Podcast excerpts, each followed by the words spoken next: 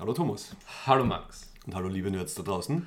Und willkommen zur 60. Folge von Aufnörden. dem steirischen Nerd Podcast.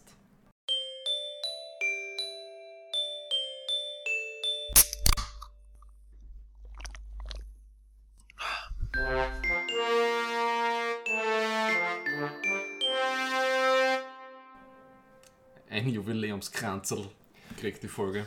60 Folgen und seit dem 5. Oktober, was ja unser äh, Jubiläum war, sind wir in der neunten Staffel. Das fällt mir zum ersten Mal auf, dass das lustigerweise der Geburtstag von meinem Vater ist. Ah ja, echt zum ersten Mal nach 60 Folgen? Nach 60 Folgen und nach wie vielen Jahren fällt mir das zum ersten Mal auf, dass das sich eigentlich schneidet. Ja. Auf jeden Fall, wir sind wieder da. Die äh, letzte Folge war im Juli, jetzt haben wir äh, den Oktober, einen sehr schönen, warmen Ja. Herbsttag. Vielleicht ein bisschen zu warm, es ist gerade angenehm, lokal, aber global nicht so. It's the new now. Ja, ähm, für alle, die uns noch nicht kennen und sich da irgendwie herein verirrt haben. Äh, Thomas, wer sind wir denn eigentlich? Wir sind der Thomas, ich, aus der Ja? Bitte Thomas Wenzelberger. sehr. Äh, äh, Max Werschitz. Hast du mal kurz nachdenken müssen. soll ich kurz nachdenken müssen. Ne? Aus Graz in der grünen Steiermark. Ähm, äh, man findet uns online wo am besten? Auf, in der Facebook-Gruppe oder Facebook-Business-Seite. Es ist eine Facebook-Seite und irgendwann hat Facebook uns eine Business-Seite aufgedrängt. Ja. Klickst du dir da jemals rein in die Details? Na. Ja, nicht. Okay. Ähm, und äh, ja, Soundcloud, ex-formerly known as Twitter äh, und Spotify slash aufnehmen. Genau. Auch auf Apple Podcasts natürlich. Und die Homepage ist aufnörden.at, aber das sollte eh inzwischen. Wir sind mittlerweile überall, überall. Wir sind auf Google Podcast, das ist einfach, weil die das ungefragt unsere IP aus Soundcloud mit dem RSS-Feed einfach absaugen. Und da wir noch klein und nicht profitabel sind, ist uns Ja. das recht, aber sobald wir das Millionenpublikum haben, Ja. müssen wir da reden dann. Gell? Ja, Ja. Auf jeden Fall, wenn ihr ähm, uns was schreiben wollt zur, ähm, zu dieser Folge oder zur, äh, zum Podcast, generell am besten auf Facebook. Schaut auf die Facebook-Seiten. Wie immer sage ich, wir sind eben schon Mhm. über 40, wir verwenden Facebook noch. Ähm, ich, es, wird, Zumindest es, für wird, das. es, ja, es, wird, es wird kein Instagram, Instagram und keinen ähm, Snapchat geben. Snapchat ist schon wieder la- lang Ist schon wieder, out. ist schon wieder out? Ja, okay. Ich habe das Gefühl, ich rede in jedem Intro den gleichen Blödsinn im Punkt der Social Media, aber ja. Gut, und äh, TikTok, Max. TikTok, ja. Um was wird es denn in der heutigen Folge gehen? Du hast dir nämlich ein sehr gutes äh, Hauptthema ausgedacht. Das wird eine volle Lazy Low Effort Folge. Kurze Einleitung, warum? Ja? Ich habe im Sommer Sportkletter WM geschaut. Die hat in Bern stattgefunden, in der Schweiz. Und da hat der Jakob Schubert, der Österreicher, Doppel-WM Weltmeisterschaft gewonnen. Und dann habe ich, habe ich irgendwie im Kopf den Connex gekriegt, so der Captain Kirk in Star Trek 5, der klettert im Yosemite Valley auf dem El Capitan ungesichert Free Solo.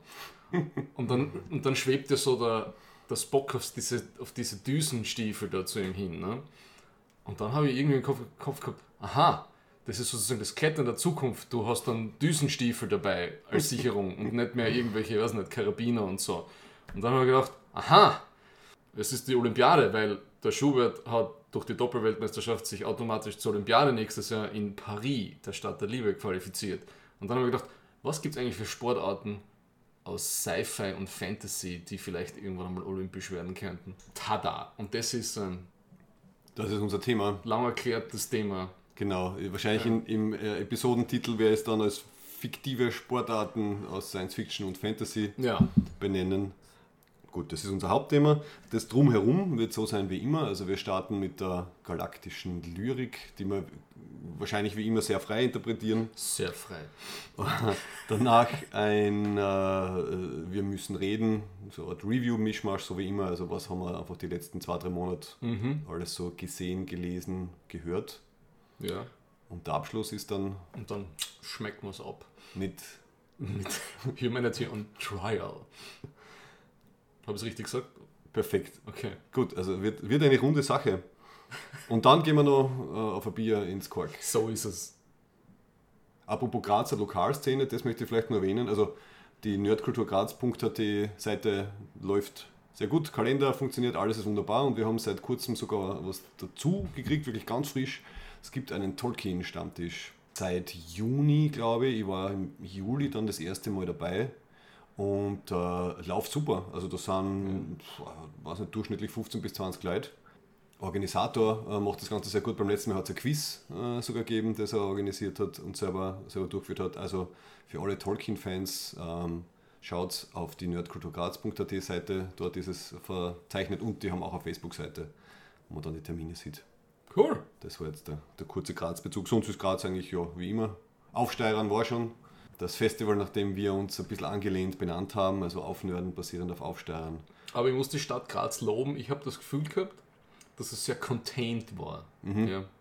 Ich bin nur einmal ganz in der Früh durchspaziert, wo noch nichts los war. Warst du es gibt, ja, ich bin aber einmal auf der Seite. Also es gibt so designierte Getting Shit-Faced Areas, habe ich das Gefühl. Ja.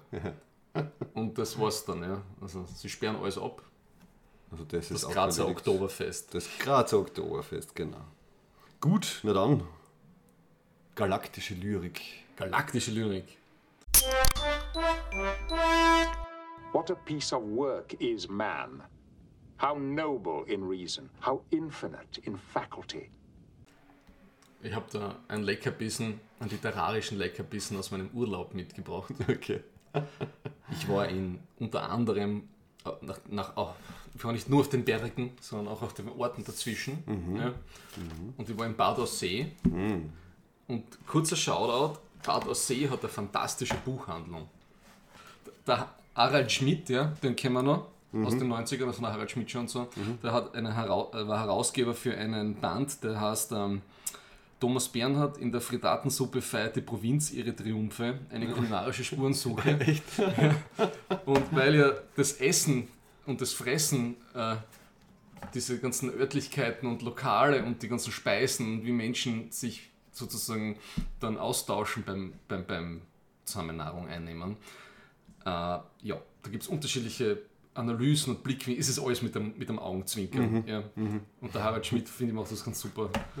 Und das ist total lustig zum Lesen, da sind schöne Bilder drinnen. Ja. ja. Und das ist so ein, äh, habe ich mir Urlaub erstanden und geleistet. Mhm. Und aus dem gibt es einen kleinen Schwank, weil das ist aus einem Interview, also Interview, ein Gespräch, was er mit dem, mit dem Klaus Peimann führt. Das war der hat, weiß nicht, ich glaube, 13 Jahre oder so das Burgtheater geleitet und das war so der Go-To-Regisseur und Buddy von Thomas Bernhard. Mhm. Und mit dem redet er halt. Ne? Und das ist ein langes, langes Gespräch und ich habe da halt auch einen, weil ich das irgendwie lustig gefunden habe, weil Thomas Bernhard hast ja immer, der hat alle Themen behandelt, es fehlt nur die Liebe. Mhm. Die Liebe fehlt in dem. Mhm. Und da geht es gerade darum, eben, dass der Schmidt, im, dem, da redet gerade mit Peimann, der Schmidt redet gerade drüber, er, war mal, er hat sich immer das Haus angeschaut von Bernhard. Ja? Und dann sagt der Schmidt, und dann sieht man ja auch das Bad neben dem Schlafzimmer von Thomas Bernhard. Mit zwei Waschbecken wo man sich gedacht hat, für wen ist das zweite? Peimann. Das zweite ist die Hoffnung. Schmidt. Es durfte ja keiner rein. Peimann. Das ist ein interessantes Thema. Wir verlassen mal kurz das Haus. Ich entsinne mich an ein Publikumsgespräch im Anschluss an eine Vorstellung von einem Stück von Bernhard im Foyer des Burgtheaters. Bei dem waren ungefähr 200 Leute. Da meldete sich eine Frau und fragte, Herr Peimann, können Sie mir sagen, war denn der Bernhard auch mit Frauen zusammen oder nur mit Männern? Eine sehr anzüglich gemeinte Frage. Und ehe ich antworten konnte, stand jemand in der letzten Reihe auf, das war der Bernhard, und mhm. sagte, in meinem Leben bin ich zu 95% mit Frauen zusammen gewesen und vielleicht zu 5% mit Männern. Aus.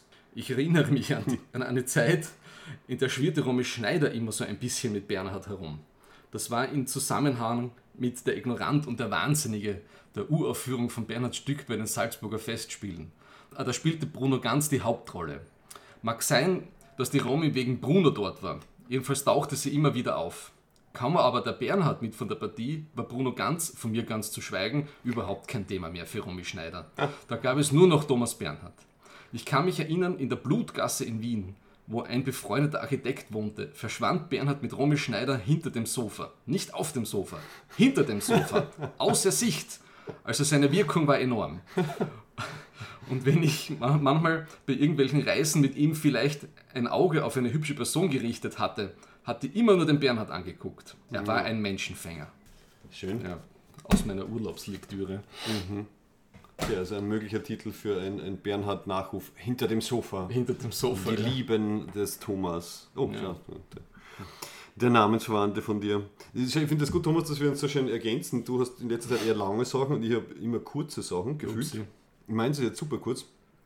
Um es einzuleiten. Äh, mein Lieblingszitat aus Star Trek war ja bisher, und das weißt du sicher, von Voyager, der Satz Get the cheese to sick bay. Mhm. Und jetzt habe ich vielleicht ein neues Lieblingszitat. Und das heißt All systems stable, but why are we singing? Und das kommt aus der fantastischen Musical-Folge, äh, die neunte Folge der zweiten Staffel von Star Trek Strange New Worlds. Ich habe mir heute nochmal einen Teil angeschaut, ich habe mir den, den Soundtrack, also halt die neuen Lieder, die sie dafür geschrieben haben, runtergeladen und es ist, es ist, so, es ist so gut. Musical-Folge von Star Trek. Ja, die allererste ever und wirklich, wirklich sehr gut gemacht. Okay. Und das wäre gleich die Überleitung zu Wir müssen reden. Ja. Ich würde nämlich gerne ein bisschen ähm, Back to the Roots ein kurzes Star Trek Update machen. Go for it. Es geht relativ schnell. Ich habe jetzt erst rausgefunden, das ist schon seit elf Monaten bekannt, aber ich habe mich jetzt erst darum gekümmert. Anscheinend, ich habe doch Discovery ist abgesetzt, aber Discovery kriegt eine fünfte Staffel mit zehn Folgen, Anfang 2024. In der Zukunft far, far away, where nobody cares anymore. Genau, genau, immer nur dort. Aber das ist, dann, das ist dann die letzte Staffel. Also das ist irgendwie so das Finale dann. Äh, man kann sich online schon ein paar Clips und einen Trailer anschauen. Also das, das war es dann mit Discovery. Aber ich habe gedacht, es kommt nichts mehr, es kommt noch was. Dann ähm, habe ich erfahren von diesen vielen äh, YouTube-Channeln über Star Trek, die sich gefühlt jeden Tag zwei Stunden lang mit, mit Gerüchten irgendwie befassen, ein bisschen reingeschaut. Und da wird äh, jetzt eine schöne ähm, Spekulationsblase angetrieben. Und zwar war Picard Season 3 anscheinend extrem erfolgreich. Es gibt diese Nielsen-Charts noch, das habe ich nicht gewusst, was der diese guten altmodischen, was sie messen, wer was schaut. Anscheinend geht das auch für Für Streaming, Streaming. funktioniert das? ja, wie auch immer. Okay. Also ähm, die dritte Staffel von Picard war auf Platz 9 der Nielsen-Charts und das war bis auf noch eine andere Serie irgendwann einmal das, das, das erst das zweite Mal, dass Paramount Plus überhaupt in die Top 10 reinkommen ist. Also sie sind sehr happy mit Star Trek. Star Trek bringt Geld. Oh no. Ja. Das heißt, ähm, die Projekte, die schon seit längerem bekannt sind, also eben die Starfleet Academy Serie, die wird natürlich fix kommen. Da starten es 2024 mit den Dreharbeiten. Man weiß aber noch nicht viel. Und das, was ähm, ur- ursprünglich auch eine Serie hätte werden sollen, nämlich Section 31, wo die Michelle Yeoh äh, wieder die, die Philippa Joachou spielt, wird ein Streaming-Film. Also das hat ein bisschen, weiß nicht, während Corona und Writer Strike und so gelitten, jetzt wird aus der Serie ein Film, aber kommt auch fix. Das war schon seit vier Jahren angekündigt oder so. Genau, hat sie noch nicht so viel getan. Aber das Interessante ist, das sind halt die Sachen, die der Kurzmann gerne, gerne machen möchte und die halt so in der Pipeline sind.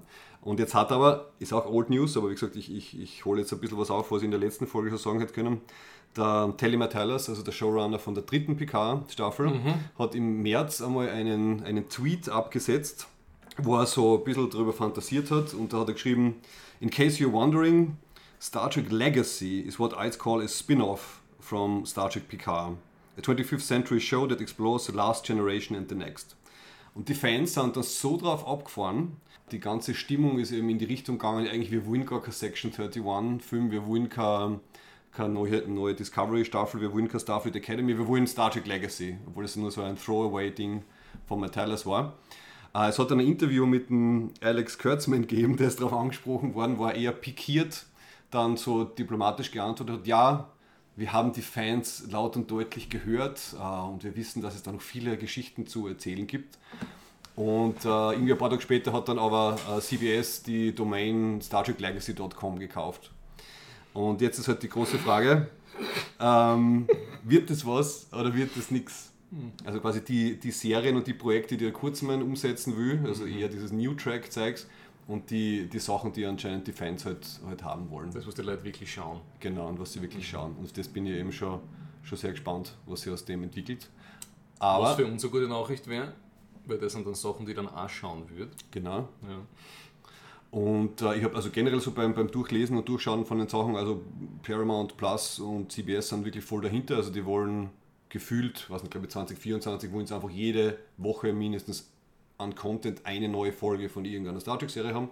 Weil es gibt ja Lower Decks, gibt es noch und äh, eben Strange New Worlds geht weiter. Also da, der Star Trek-Zug fährt, würde ich mal sagen.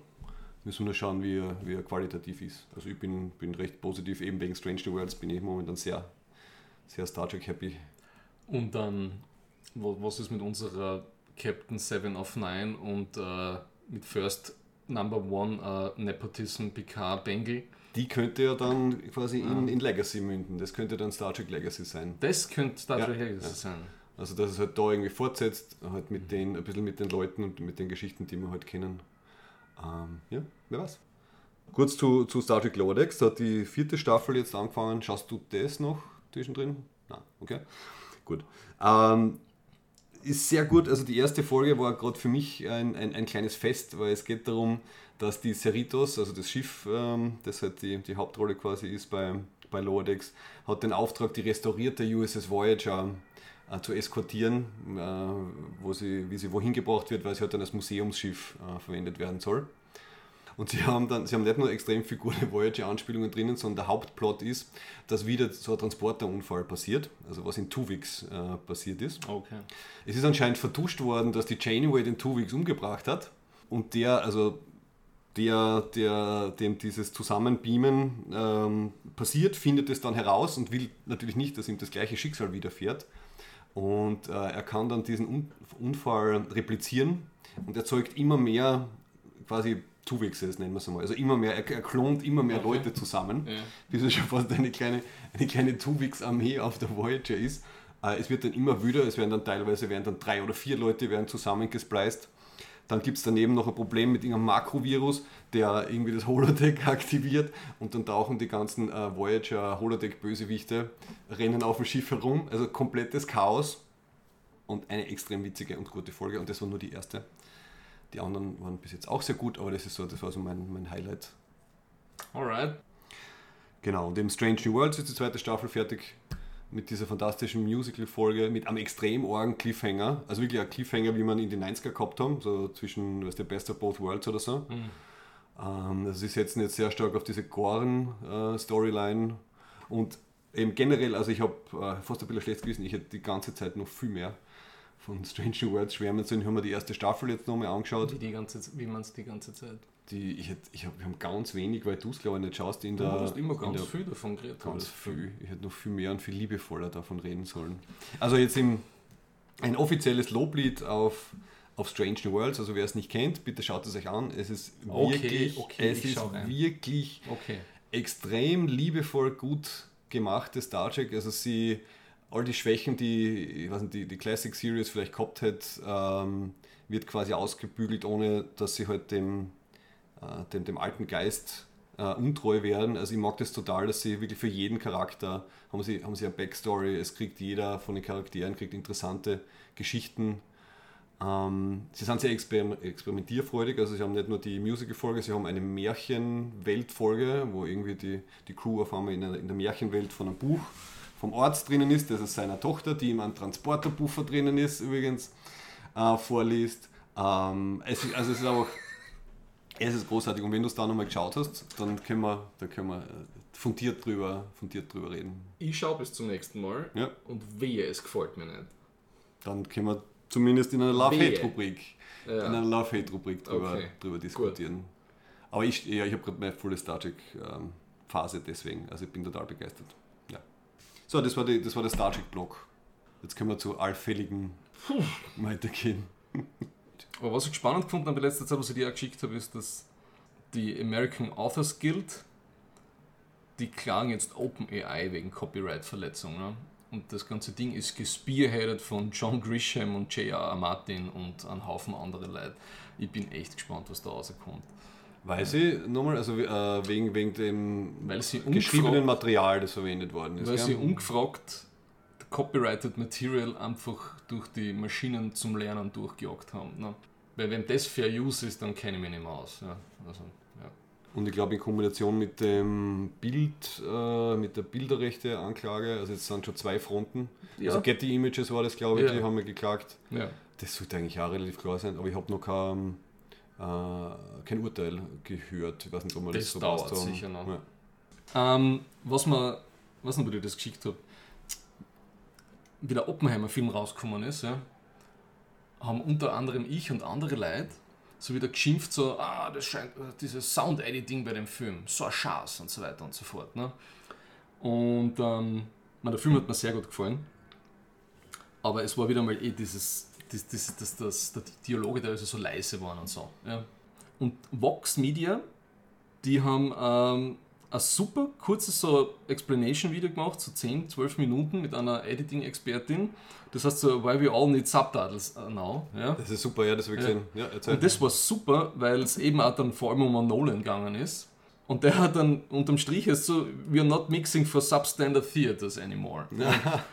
und der Punkt ist, wenn man in einem Kino ist, wo, wo sich wo das, das Gemumble von irgendwelchen Darstellern, wo man, wenn, wenn man das Gefühl hat, man versteht nichts, ja, dann kann man eigentlich jetzt sagen, es ist nicht unbedingt die Schuld vom Nolan, dass der das so will, wie es immer behauptet wird, dass er das irgendwie so gern hat, sondern das ist, weil wir in äh, Kinos sitzen, die wahrscheinlich mit einem 10, 15 Jahre alten Sounddesign und Soundanlage drinnen sitzen. Ja? Mhm. Äh, äh, Vorstellungen ja. laufen lassen. Ja. Weil anscheinend der Nolan macht nur für, also das alles geht auf ähm, Dolby Atmos, ist anscheinend der, der, der höchste, höchste Standard zurzeit. Mhm. Und das ist ein riesen so 360 oder 270 Grad Sounddesign-System, so wie ich das verstanden habe. Und du musst, und alle, die das nicht haben, musst du Sound äh, Packages geben, die sozusagen down gemixt und down gescaled sind. Mhm. Und deswegen heißt das, ist das für uns Bürger mit normalsterblichem Kinozugang teilweise so schwer verständlich. Ja. Mhm. Ja, die, die, diese Mini-Doku war super. Also, sie haben ein paar andere Gründe auch mhm. noch genannt. Ja. Also, dieses undeutliche Reden und so. Da, was ich immer erinnert habe, ist, dass halt fr früher, bei den guten alten Filmen, was ja. halt wirklich nur mit diesen genau. Mics gearbeitet haben, die halt von oben reingehangen werden. Da haben halt die Schauspielerinnen und Schauspieler ungefähr gewusst, okay, sie müssen halt, sie sollten nicht davon wegreden, sie müssen ungefähr hin, sie haben irgendwie noch bessere äh, äh Artikulation und Aussprache und so gehabt. Und heute eben kriegen sie anscheinend alle diese, diese kleinen Mikros mhm. auch äh, halt dann in der, im ja. Irgendwo versteckt und dann verlassen sie sich anscheinend ein bisschen zu sehr drauf, dass sie halt so herum ähm, mambeln ja. können. Aber das, das kommt, war für ja. mich ein bisschen ein Eye-Opener, muss ich sagen. Mhm. Ja. Das mhm. heißt, das ist nicht die Schuld vom Filmemacher, ne? weil da einfach so viel Processing dazwischen ist und so viel technisches Setup mhm. eine Rolle spielt. Sicher auch, ja. Ja. Willst gleich kurz. Äh, Oppenheimer? Oppenheimer? Also ja, ich eh nicht viel Das war lustig, das ein, ein, besagtes Kino, wir, sind, wir wollten in, in, ins, ins Kids Royal gehen. Da war gerade Barbenheimer. Ja. Ne? Und sie haben sie es geschafft, dass Barbenheimer hat, vor Oppen, hat, hat nach Oppenheimer angefangen. Und sie haben eine Schlange für Barbie und eins für Oppenheimer gemacht. Ja? Mhm. Haben aber dann zuerst die Barbie-Karten kassiert. Ja? Mhm. Und wir stehen in einer Schlange fast bis zur Tür aus. Ja? Und wir sind dann wirklich, wenn wir gewusst haben, im Annenhof-Kino fängt es in einer halben Stunde auch eine OV-Vorstellung an. Wir haben gesagt, na, wir sind mit der Straßenbahn, wir sind dann aussehen, nachdem ja. wir da 10 Minuten gestanden sind und gewusst haben, das wird sich nie ausgehen. Ja. Sind wir mit der Straßenbahn zum Annenhof, haben Popcorn gekauft und so und waren wirklich noch fast noch fast sieben Minuten vor Filmbeginn im Annenhof. Ja, und ich habe noch nie, ich habe schon so lange keinen Kinosaal mehr gesehen, der so gefüllt war mit Menschen. Mhm. Ja. Bei mir war es ähnlich. Also ich war mit ein paar, mit ein paar Leuten und es ist gerade Barbie gelaufen im ja. großen Saal ja. und Oppenheimer im kleinen Saal. Der kleine Saal war entsprechend vollgesteckt und wir haben uns alle gefragt, warum man, also jetzt nichts gegen, gegen Barbie vom Visuellen her, ich meine, der, der gibt auch viel her, den, den will man sich auch auf einer großen Leinwand anschauen. Aber wenn ich jetzt als Kinobetreiber die, Chance, die, die Wahl habe, gebe ich jetzt Oppenheimer in den großen Saal oder gebe ich Barbie in den großen Saal, dann mhm. nehme ich Oppenheimer. Vor allem, wenn eh so viele Leute kommen. Also, ja. Das, ich, ich, liebe das Kids Royale, aber es ist manchmal ein bisschen botschert. Ja. So. Also und sonst, ja genau. Also das war, das war sehr bild- und tongewaltig wie immer, weil es Nolan ist. Ja. Ich habe alle drei Stunden genossen. Mir war kein einziges Mal langweilig. Ich habe dieses Zeitebenen Hupfen super gefunden. Es war gut, was so du auch, dass diesen uh, The Rest is History Podcast Doppelfolge zum Oppenheimer, mhm. weil ja. da war ganz viel Backstory das macht, das habe ich mir vorher angehört. Ja, das ja, hat, ja, das danke. war viel hat Sinn gemacht dann mhm. im, im, Film. Man hat nach zwei Stunden gemerkt, dass die jüngeren Generationen Smartphone in, Zug gespürt haben. Ne? du bist gemein. Nein, nach, also nach zwei Stunden hast du gemerkt, dass immer mehr Leute das Handy ausziehen und schauen. Ne? Also das kann ich so sagen. Ja. Okay, okay. Ja. ja. Äh, und ich finde, es war super durchgeskriptet, das Cast war super. Ich habe eigentlich nur eine Szene gefunden gehabt, die, die mir nach, nach zwei Monaten, dann, seitdem ich es gesehen habe, immer noch auf die Nerven geht. Es gibt ja diese Verhörszene, ne, wo, wo sie dieses informelle Hearing da haben und da sitzt ja er mit seiner Frau drinnen. Und er hatte diese Affäre mit dieser Ankommunistin da gehabt. Ja. Und dann, damit wir es noch besser verstehen, dass er mit einer anderen Frau als mit seiner Frau was gehabt hat, haben sie diese Actress ihm auch noch nackt auf den Schoß draufgesetzt. Ja, so In- plakativ, so, ja. Und das war so dumm und plakativ, das war irgendwie fürs Niveau, fürs Gesamtniveau des Films habe ich das ein bisschen unwürdig gefunden. Ja, Aber Ja. da haben dann die Leute vom Smartphone wieder aufgesehen, wahrscheinlich. ja gut. Okay. Das, und das hat sie vielleicht gut im Trailer gemacht, ich weiß nicht, Ja. ob es drin war. Aber ja, ja, das war eine interessante. Ja, gut, ähm, so ein bisschen ähm, Violence and Nudity Ja. Gehört halt irgendwie rein. Sonst hat es mir ja. voll gut gefallen. Also mir haben die ganzen Nebendarsteller vom Einstein und vom, ähm, äh, wie ist der, der Gö- Gödel, ne? der Mathematiker. Mhm, also, die haben mir alle voll getaugt. Der Robert Downey Jr., von dem ich eigentlich nicht so ein Fan bin, hat den, diesen, Senator oder was das war, Senator, super ja, gespielt, gell? der hat ja. den super gespielt. Ähm, der Op- Oppenheimer war großartig dargestellt. Sie, die, die, die, die, die, die Gattin vom Oppenheimer, hat auch super gespielt. Ja. Also Ja. irgendwie so dieses, diese verlorene, ein bisschen verlorene Person eigentlich neben ihm. Ne? Die hat, ist nicht so richtig im Leben gestanden und war irgendwie ganz schön eine schwerste Alkoholikerin und so. Also, Mhm. ja. Ich habe interessant gefunden, dass er die, der Nolan halt diese Mischung gewählt hat, eben aus ähm, der Zeit vom Manhattan Project und dann eben das nachher, das Politische. Mhm. Ja. Weil das war dann schon interessant, dass man eben dann, also in einem, in einem für, für IMAX und mit erstaunlich vielen Nahaufnahmen, so Close-ups von Gesichtern, Mhm. Ja. dann eben so diese, diese ganze Befragungsszene in dem Gang Kammerl wählt. Also es war Mhm. ein ziemlicher Kontrast. Also jetzt hat, mich ein bisschen, hat mich ein bisschen überrascht, aber hat es dann gut, gut durchgemischt Ja. das Ganze. Ah, und was auch interessant war, vielleicht hat der Nolan schon gewusst, dass du, was du sagen wirst, beziehungsweise was die, Sicher. was die Annenhofer, was die Ja. Annenhof-Kino ähm, Teenies machen werden, weil also, ich glaube, das war schon auch teilweise deswegen, er hat, der, der Oppenheimer hatte dann immer wieder so, also wie der Charakter selber im Ja. Film, so visionsartige Momente gehabt, wo er halt so sieht, Ja. wie halt die, die subatomaren Strukturen irgendwie kollidieren und so. So Beautiful Mind-mäßig. Und das, ja, genau, also war, war sehr schön, aber auch sehr laut. Ja. Und das war dann immer so ein bisschen der, der Wake-up-Call, oder? Also ich glaube, das war nämlich auch teilweise bei diesen, äh, dann bei den, bei den ruhigeren Szenen später dabei. Und es ist immer wieder das kommen, so nach dem Motto, hey, aufwachen! Das ist jetzt auch wieder so eine gemeine Interpretation, aber ja. Das erinnert mich an einen Musiklehrer aus der Schule, der hat gesagt, dass die Komponisten im 19. Jahrhundert haben oft so in, dann in, die, in die letzten Akte irgendwas mit, mit, mit den großen, wie heißt das große Metallding, die, man von anhat? Chinellen. Die Chinellen. Oder irgendwie einen richtigen Hörnerstoß einbaut, damit die Leute aufwachen. Ja, ne? okay, und dann willst du rechtzeitig klatschen. Ja, so genau. nicht- okay. Sehr schlau. Also schau, das Problem Das, haben wir könnte, immer das schon könnte gehabt. das gleiche, der gleiche Trick sein. Ja, Ja. Genau, dann ganz kurz, weil du schon Barbenheimer gesagt hast. Also zu Barbie habe ich ähm, seit langem wieder mal was geschrieben. Also ich habe nichts Langes geschrieben, aber seit langem wieder mal was geschrieben. Das könnt ihr auf aufnerden.at nachlesen.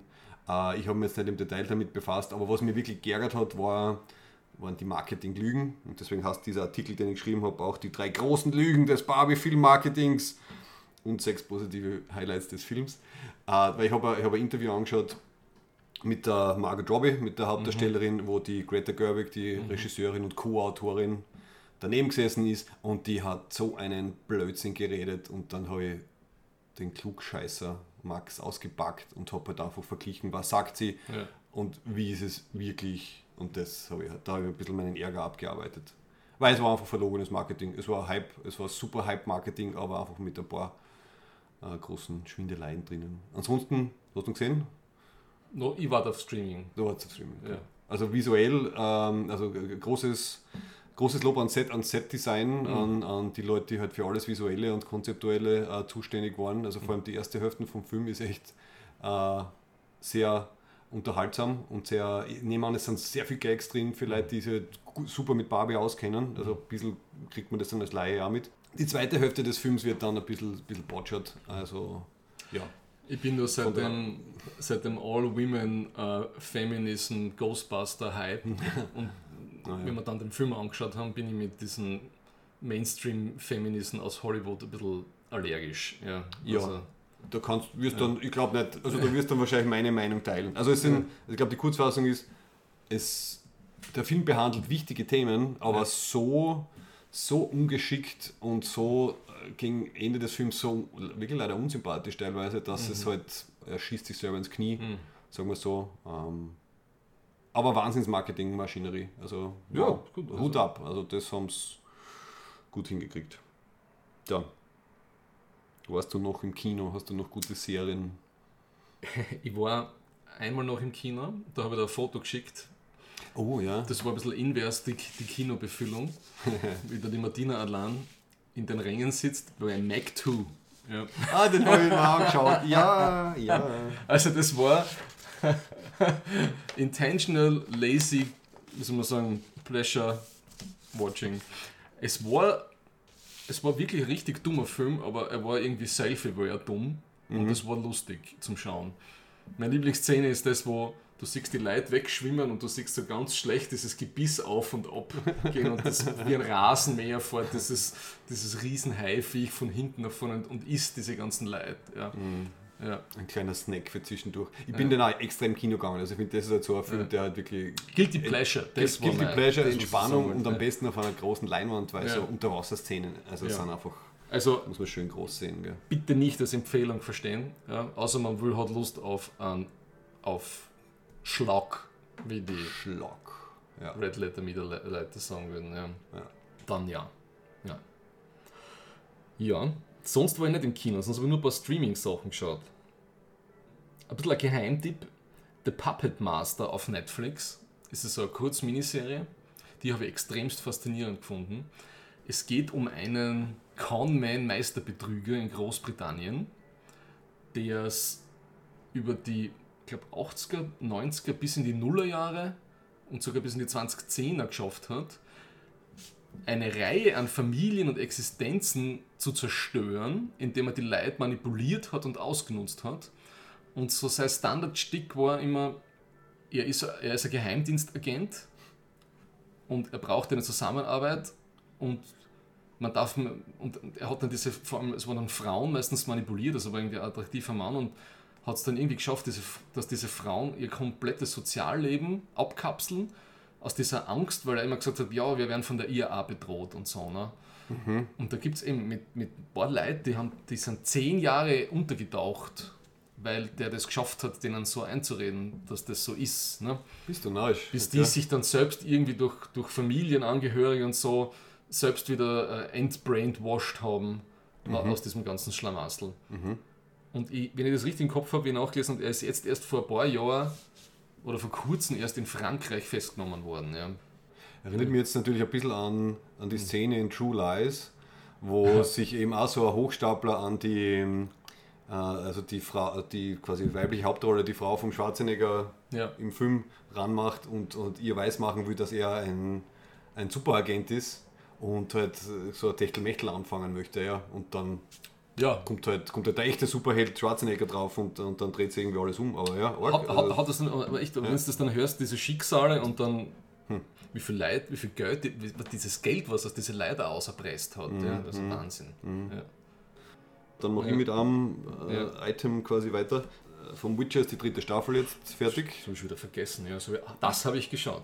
Also das war eben aufgeteilt. Ähm, ich glaube, letztes Mal haben wir über den ersten Teil geredet. Zuerst waren also einmal fünf Folgen und dann zweite Teil waren Ja. noch drei Folgen. Und eben ja, Stichwort Netflix. Bin gespannt, wie es Netflix da dann jetzt damit geht. Also Ja. eben dieser Wechsel äh, auf den äh, Hemsworth äh, als neuen Witcher dann in der, in, der, in der vierten Staffel, wo schon alle, alle Hardcore-Fans äh, schon weinend und schreiend am Boden liegen. Ja. Ich würde einfach mal sagen, warten wir es ab, äh, was draus wird. Wird dir die dritte Staffel gefallen? Nicht so gut wie die erste, logischerweise. Es war ziemlich durchwachsen, muss ich zugeben. Das ist, ich finde es tragisch, weil die, die Schauspielenden sind ja alle noch die gleich die guten Leute, Ja. aber sie haben in der zweiten Staffel hat man schon ein bisschen so das Gefühl gehabt, hm, das ist jetzt nicht mehr so cool und episch. Und in der dritten Staffel war das irgendwie so eine kleine Echokammer, wo sie so wie meiner Meinung nach in die, in die letzten Game of Thrones Staffeln permanent durch Zufall die Leute über den Weg gelaufen sind. Ja? Ja, Das war jetzt, finde ich, die ganze dritte Staffel und es hat auch irgendwie, es hat irgendwie dieses ganze Mystische und irgendwie Backgroundige hat komplett gefällt. Ja. Ja, also es haben jetzt, haben jetzt sehr viele Fäden jetzt Ja. irgendwie zusammengeführt. Es ist halt sehr stark darum gegangen, wer kriegt Siri quasi. Ja. Irgendwie alle, alle jagen Siri. Ja, für, also für mich war es total durchwachsen. Es hat, es hat super schöne Szenen gegeben, das war aber schon ganz am Anfang, also wo halt die drei, also der Geralt, die Jennifer und die Siri sich verstecken müssen. Ich finde, da hat es so schöne Szenen gegeben, wo sie halt dann, was nicht, zusammen, zusammen kochen und Ja. äh, ich habe das Gefühl, ich habe wahrscheinlich genau das gleiche in der letzten Podcast-Folge gesagt. Aber halt, also, es hat so schöne Momente gegeben und dann, aber halt dann die ganzen Handlungsfäden so ein bisschen äh, nicht konzertiert genug dann halt irgendwie zusammengebracht.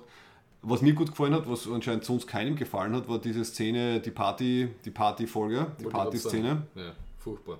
Habe ich, hab ich gut gefunden, äh, dass sie halt aus unterschiedlichen Blickwinkeln äh, die, die Partynacht halt irgendwie beleuchten. Es war nicht gut geschnitten, habe ich das Gefühl gehabt. Vielleicht. Die Geschichte, Also die Idee war eh gut, aber das Ja. war einfach.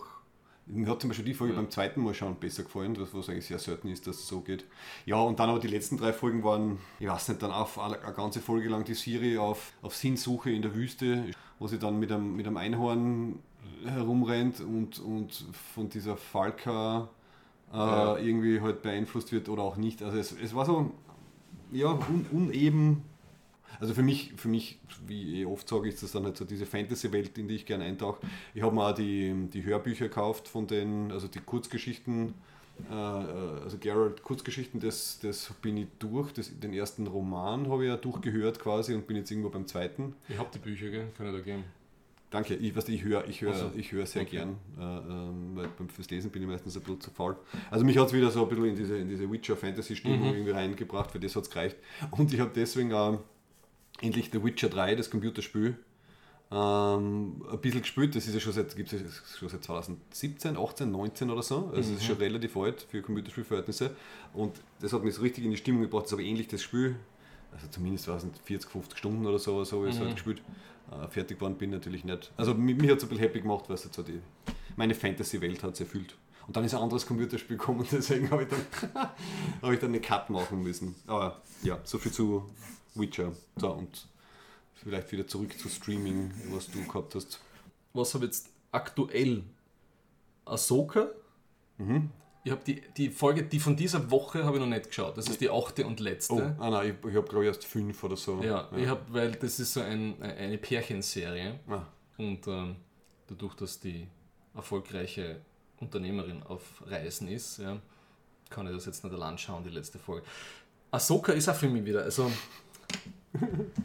hammerschön zum Anschauen, wunderschön gemacht, unglaublich gute Set-Designs, die Cast, sagt man die oder der Cast eigentlich? Oder das Ensemble? ja, sagen wir das Ah, das Ensemble, das Ensemble. klingt, klingt vorne Ähm, großartig, wirklich alle gut. Also, da ist kein einzig schlechter Schauspieler oder Schauspielerin dabei.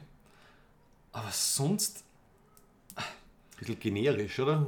es ist, ja, das trifft es eigentlich gut. Ja. Es, ist, es sind so diese, es sind nicht einmal Variationen von Tropes. Es ist wirklich komplett das Gleiche, die ganze Sogar wie ich dann gedacht habe, aha, sie bauen jetzt Secret diesen großen äh, Hyperspace. Hyperspace-Ring. Okay. Haben wir schon gehabt. Fällt Ja. einmal was anderes ein. Ja, ja. Oder halt die Schatzkarte, die sie suchen müssen, die Ja. dann halt irgendwo eine Projektion auslöst und dann, also Schnitzeljagd. Ja. Und es ist anscheinend egal, man kann jetzt von einem ähm, Lichtschwert durchbohrt werden, ist kein Problem. Aber ich würde das gar nicht sagen, ich, ich schaue es gern. Mhm. Aber ich bin ein bisschen fasziniert, wie wenig man mit so viel Potenzial machen kann. Ja? Ja. Weil da eigentlich, ich habe mir dann von Cinema Strikes Back, kann ich sehr empfehlen, es gibt zwar so äh, Charakter-Hintergrund-Deep Dives zum, ähm, zu Ahsoka und zum, na, wie heißt der? Der Thrawn. Der Thrawn. Der, Admiral Thrawn. der ja. Grand Admiral Thrawn, wo mir dann auch erst einmal ein bisschen, okay, ich bin Banause, was Star Wars mittlerweile angeht, ja. Nicht glaube, wie groß das Universum eigentlich ist, ja. Also das ist Empire-Ding und so, das ist eigentlich nur ein ganz kleiner Teil von dieser Galaxie. Ja, die Rosario Dawson ist super. Dann dieser leider schon verstorbene Dark Jedi, der jetzt kein Sith ist, ja. Ja, Ja. so ein Freelancer, der Ja. war irgendwie, der, den habe ich ganz interessant gefunden. ja Ja. der war cool, aber das, der Schauspieler ist leider verstorben, ja. Ne? Der Ah, ist okay. Mit Mitte 50, ja. Oh, schade. Äh, dann diese, dann sein Sidekick, seine, ist das dann, ist das dann noch ein Padawan oder ist es ein Dark Ja. Padawan? Ja, Okay. ein Lehrling, ein Zauberlehrling. Die ist super, der Padawan von der Ahsoka ist super, ich mag eigentlich, mir gefällt eigentlich alles, das Set-Design ist super. Was mich überrascht hat, aber das ist natürlich meinem Nichtwissen geschuldet, ne? dass es auf einmal Hexen gibt im Star Wars-Universum. Ah ja, genau. Da war ich sehr überrascht. Ja. Habe ich ja vorher auch nicht gewusst. Ja. Also das ist so ein beliebiger Weiterbau, oder? Weil eben, Ja. es ist ein Riesenuniversum, es ist mehr Fantasy als Science Fiction, also Ja. unendliche Möglichkeiten. Nur, dass dann der, der, der, der, der Anakin auftaucht, ja. der Kampf war so. Tja, wozu? Aber das war für mich, da habe ich dann eben zur Sache, wenn wir es gesagt haben, du hast so richtig gemerkt, dass der nicht dasselbe Schauspielerformat hat wie die anderen, die dabei sind. Ich finde, das war richtig zum Spüren. Dass da einer echt out of his league ist, ja, im Vergleich zum Rest vom Ensemble. Ah, g- genau, was mich, was mich ärgert, das habe ich glaube ich auch letztens beim Projekt, keine Ahnung, haben wir Ja. länger darüber diskutiert mit jemandem. Mir, mir geht die inflationäre Verwendung von Lichtschwerten und Lichtschwertkämpfen auf den Arsch. Als Kind war das wahrscheinlich so wie, Ja. wie, wie viele, war das für mich eine der großen Faszinosa von Star Wars. Das waren halt diese Lichtschwerter und diese Kämpfe und die, das war halt deswegen, weil sie halt selten und gezielt eingesetzt wurden. Damals halt aus technischen Gründen, nehme ich an. Äh, vielleicht auch aus dramaturgischen. Und wenn jetzt in jeder Folge gefühlt ein fünfminütiger Lichtschwertkampf ist, dann da wirklich, da, da wische ich mich dabei, dass ich dann nebenbei das Handy an, anschaue und dann denke, ja, was wird passieren bei dem Kampf? Wir wissen, wie es ausgeht. Ich muss nicht zum 200. Mal sehen, wie die kämpfen. Danke. Also bisschen mehr Zurückhaltung und Sinn für Dramaturgie hätte ich gern. Durch Cinema Strikes Back habe ich auch gelernt, dass es anscheinend unehrenhaft ist, während eines Lichtschwertkampfs das Lichtschwert so ein- und auszuschalten. Haha, unehrenhaft. War mir, war mir nicht bewusst, ja. Ja, da muss man dann solche Erklärungen finden, gell? weil man kennt ja, Ja. also jetzt, wenn es im echten Leben Lichtschwerter gäbe, die Ja. Kämpfe würden wahrscheinlich sehr anders ausschauen als diese choreografierten Ja. Tänze. Also ich kann mir vorstellen, dass, dass zum Beispiel die jungen Padawans, bis es den Tempel noch gegeben hat, dass da der, der Bepanthen-Verbrauch für, für Brandwunden äh, Versorgung relativ hoch war. Ne? Uh, wobei, ähm, Ehre bei Kämpfen. Ich habe mir jetzt wieder mal eine meiner absoluten Lieblingsfilme, um jetzt da komplett abzuweichen vom Thema, aus den 50ern, äh, Scaramouche, habe ich sicher schon mal erwähnt, äh, ein, ein, ein klassischer Mantel- und Degenfilm, wo sehr viel um, ums Fechten geht. Und was Scaramouche. Scaramouche, ja. Basierend auf einer, auf einer echten so Folklore-Theaterfigur aus, den, aus Italien oder so. Mit dem Stuart Granger.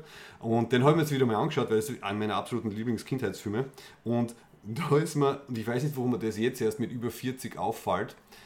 Also ich habe diese Kämpfe, diese choreografierten, was ich jetzt gerade bei, bei den Lichtschwerten so kritisiere, die habe ich so geliebt bei dem, Ja. dass ich irgendwie nie drüber nachgedacht habe, hey, wieso kämpfen die so? Wieso haut nicht einer mal dem anderen einfach einer in die Pappen? Oder wieso verwendet er halt den, der, das Schwert nicht oder dieses Florett oder was das ist, was auch immer, nicht irgendwie anders? Weil es ist wirklich, es ist so ein Gentleman, so wie du sagst, es ist nicht ehrenhaft, wenn man das macht. Es ist wirklich ein, es geht, es geht darum, dass sich zwei, dass sich teilweise bitterböse Feinde gegenüberstehen, die sich umbringen wollen, aber sie halten sich komplett an diese Regeln, dass man halt nur so kämpft. Und man macht nichts anderes. Man tritt nicht, man haut nicht, man rammt nicht den Gegner, sondern man, man kämpft wie in einem Showkampf. Das Only ist mir jetzt erst so richtig aufgefallen. Ja. Es ist trotzdem schön und emotional für mich halt einfach wichtig, aber es ist absurd. Es ist absolut absurd. Aber ja. Das erinnert mich an unsere Kampftechnik- und Kampfsport-Diskussion, die wir Oh, gehabt ja. Da geht's mal. Ja. Ich warte nicht drauf, bis ich einen Pappen kriege. Ja, ich, Genau. ich blocke. Ja. Ever. Ja, whatever. Schau, jetzt können wir wieder mal unsere alten Folgen empfehlen. Ah, du hast Scaramouche gesagt. Scaramouche, ja. Das kommt nämlich das bei Bohemian Rhapsody von Ja, Queen. genau, gell, Da, Scaramouche, Scaramouche. da habe ich das gehört. Ja, keine Ahnung, von, keine Ahnung, was es da gegangen ist. Aha, okay. Wird das sein? Also das ist so, eine- so eine ganz alte eben Rolle quasi, Schon. so ein Theater, so, so, wie nennt man das? Also heute wird man wahrscheinlich Trope, etwas ähnliches sagen, also so eine Archetyp? fixe Archetyp, genau, so eine fixe Archetyp-Rolle, die es halt, glaube ich, im europäischen, Aha. vor allem so, so klamaukigen Theater Schon. es schon sehr lang gibt. Synapsen zünden. Tada. Das gutes Zeichen. So, also gut, jetzt sind wir von Ahsoka zu Lichtschwertkämpfen zu Schwertduellen kommen. Gut. Ja, bleiben wir bei Sci-Fi, ne? das passt ganz gut.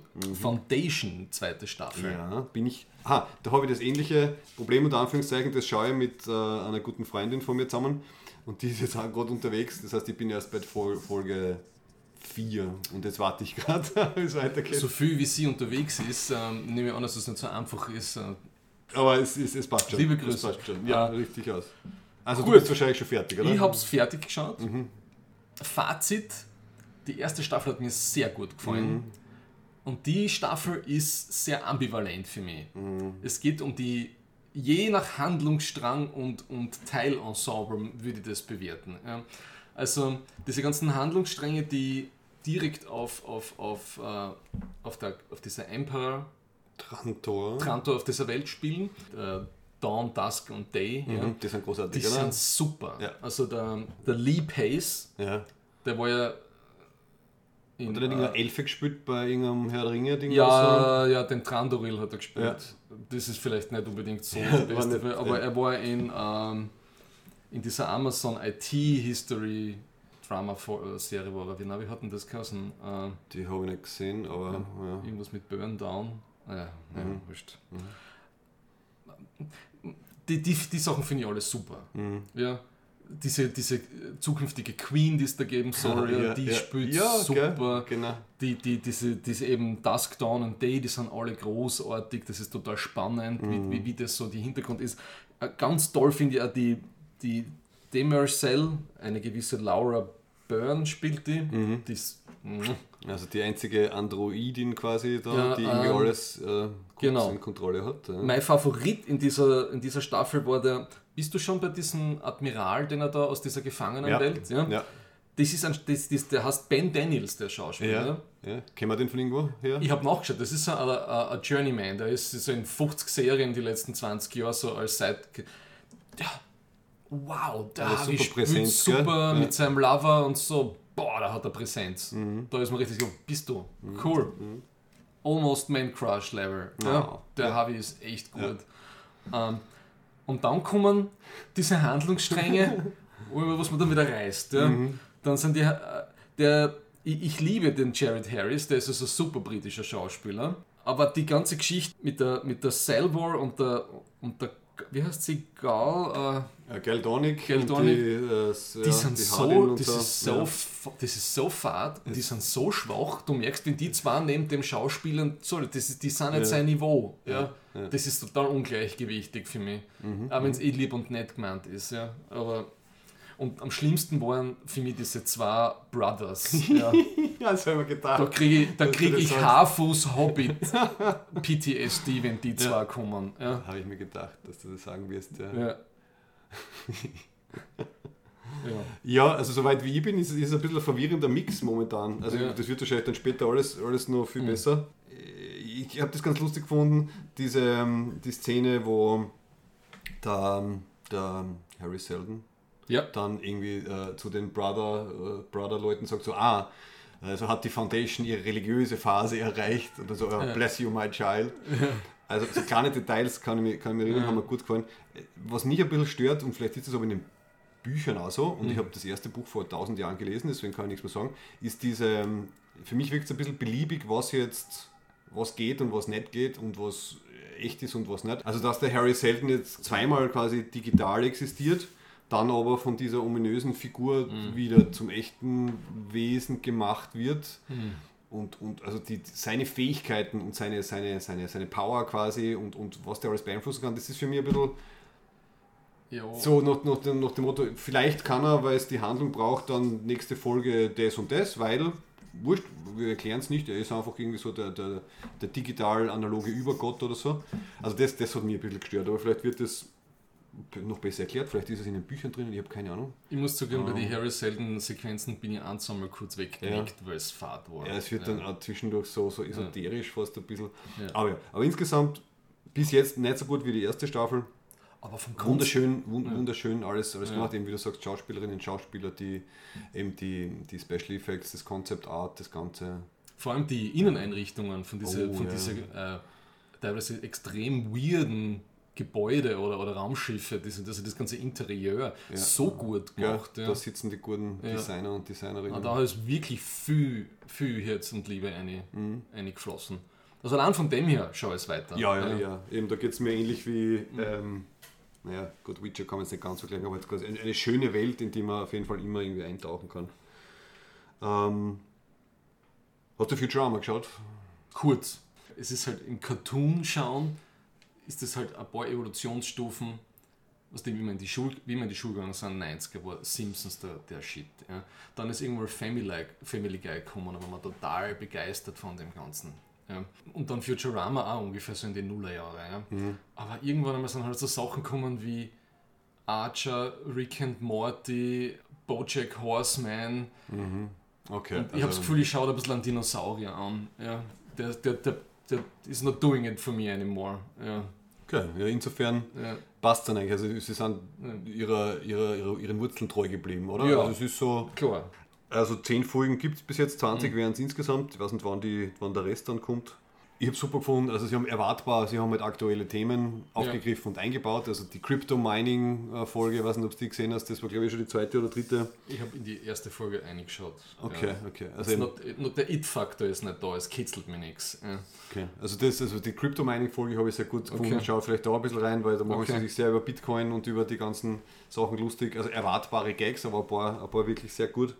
Es gibt eine sehr gute quasi Amazon-Folge, wo halt, äh, weißt du, die Mom, die Mom-Corp äh, ist dann halt Mamazon und es, es gibt dann halt so das Mamazon Warehouse, das aus irgendwann mal aus selbstreplizierenden Ja. AI-Segmenten besteht und sich immer weiter ausbreitet, bis die Erde zum Beispiel in diesem äh, Konstrukt drinnen ist und irgendwann ist dann das ganze Universum dieses, dieses Warehouse, aber es ist dann nicht so schlimm, weil es ist einfach so convenient und man kriegt halt immer alles gut geliefert und so. Es gibt eine Folge über, über die ganze Cancel Culture. Es gibt eine sehr nette Folge, die eigentlich drei kleine Mini-Folgen sind. Einmal ist die ganze Welt besteht aus Aufziehspielzeugen, einmal sind sie Spielzeugautos und einmal sind sie Gummienten. Also da sind sie ein bisschen experimentell quasi geworden. Und gleich in der ersten Folge sind sie halt ein bisschen so, beziehen sie sich auf sich selber und es geht darum halt äh, um, um Fernsehserien, um Streaming, um diese Überkonsumation und so weiter. Also für mich, eigentlich wie du gut sagst, ist es so der, der, der gewohnte Futurama-Level, der mir noch, noch sehr gut gefällt. So, und du suchst was. Ja, weil, weil ich gerade mir was eingefallen ist, was ich schon wieder vergessen, weil es schon so Mhm. wieder zwei Monate her ist. Weil, weil, bleiben wir auf Disney Plus. Ne? The Bear Season 2. Habe ich das das letzte Mal noch nicht erwähnt, oder? Mhm. Weiß ich nicht, Nein, also- das kann noch nicht, das kann nicht Wahrscheinlich nicht. sein. Ich habe von der ersten, muss ich sagen, erst auch erst ein, zwei Folgen gesehen, also aber Ich- bitte. Mir taugt, also die zweite Staffel wieder so gut. Ja. Ja. Und, aber, Nochmal, Entschuldigung, für alle Leute, die es nicht kennen, da geht es um diesen Koch. Es geht um, um, um, um Carmen Bersato, der ein Meister Spitzen drei Hauben Michelin-Sterndl-Koch ist und der dann das Lokal von seinem Bruder, so eine Sandwichbude nimmt. Und der in Chicago. Und, und ich finde die Char äh, eben, alles was mich interessiert, meistens hat gute Charaktere. Und die Charaktere in der Serie sind großartig. Ja? Auch wenn es jetzt nur um Restaurant und, und Gastronomie geht. Ja? Aber die zweite Staffel, da versuchen sie das Lokal von der Sandwichbude mehr so in Top Cuisine irgendwie so einzubringen.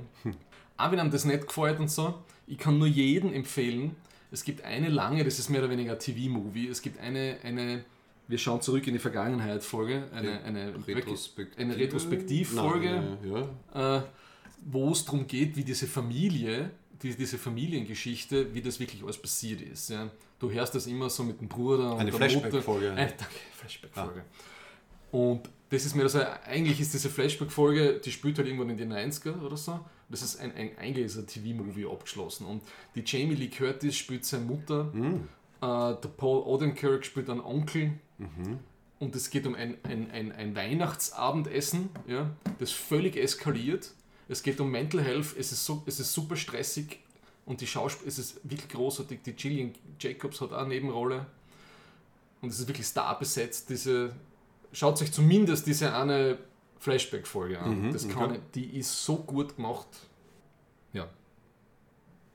Ja, ich äh, habe gar nicht mehr viel, weil ich ja, anscheinend wirklich einfach so wenig geschaut oder so wenig mitgeschrieben habe. Ähm, ich schaue nochmal kurz. Na, Ich habe noch ein bisschen was. Ja, bitte sehr. Ich habe einen, jetzt kommt der Forecast, nachdem ich den äh, Backcast, das Wort für den Backcast nicht mehr gewusst habe. Wir machen im Podcast einen Einen Forecast zum Backcast. Ja.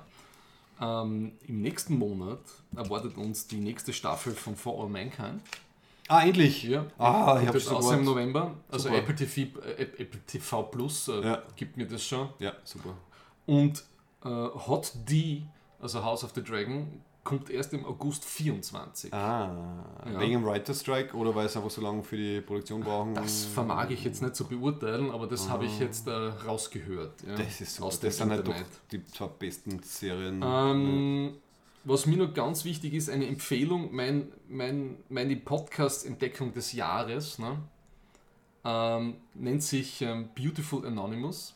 Ah, da hast du was geschickt. Ich die wird von einem, einem Comedian, der heißt Chris Gethard gemacht, der macht das schon seit sieben Jahren. Und das, das Konzept finde ich so genial. Eben, ich mag Character-driven Sachen. Es rufen ihn ähm, Leute anonym an und erzählen ihm eine Stunde lang eine Geschichte. Ja. Und er ist wirklich ein super Conversationist. Ja. Und das Spannende, was auch ist, ich habe das, hab das angefangen zum Hören und dann ab ein, zwei Monate später hat er sich sozusagen von diesem Label, wo er war, er hat sich jetzt selbstständig gemacht. Ja. Und das hat, du merkst richtig, das hat ihn auch nochmal so richtig geboostet in der Motivation. Und wie er so drüber redet, so, er hat jetzt ein bisschen längere Opener, wie es ihm geht und was er so tut. Ja.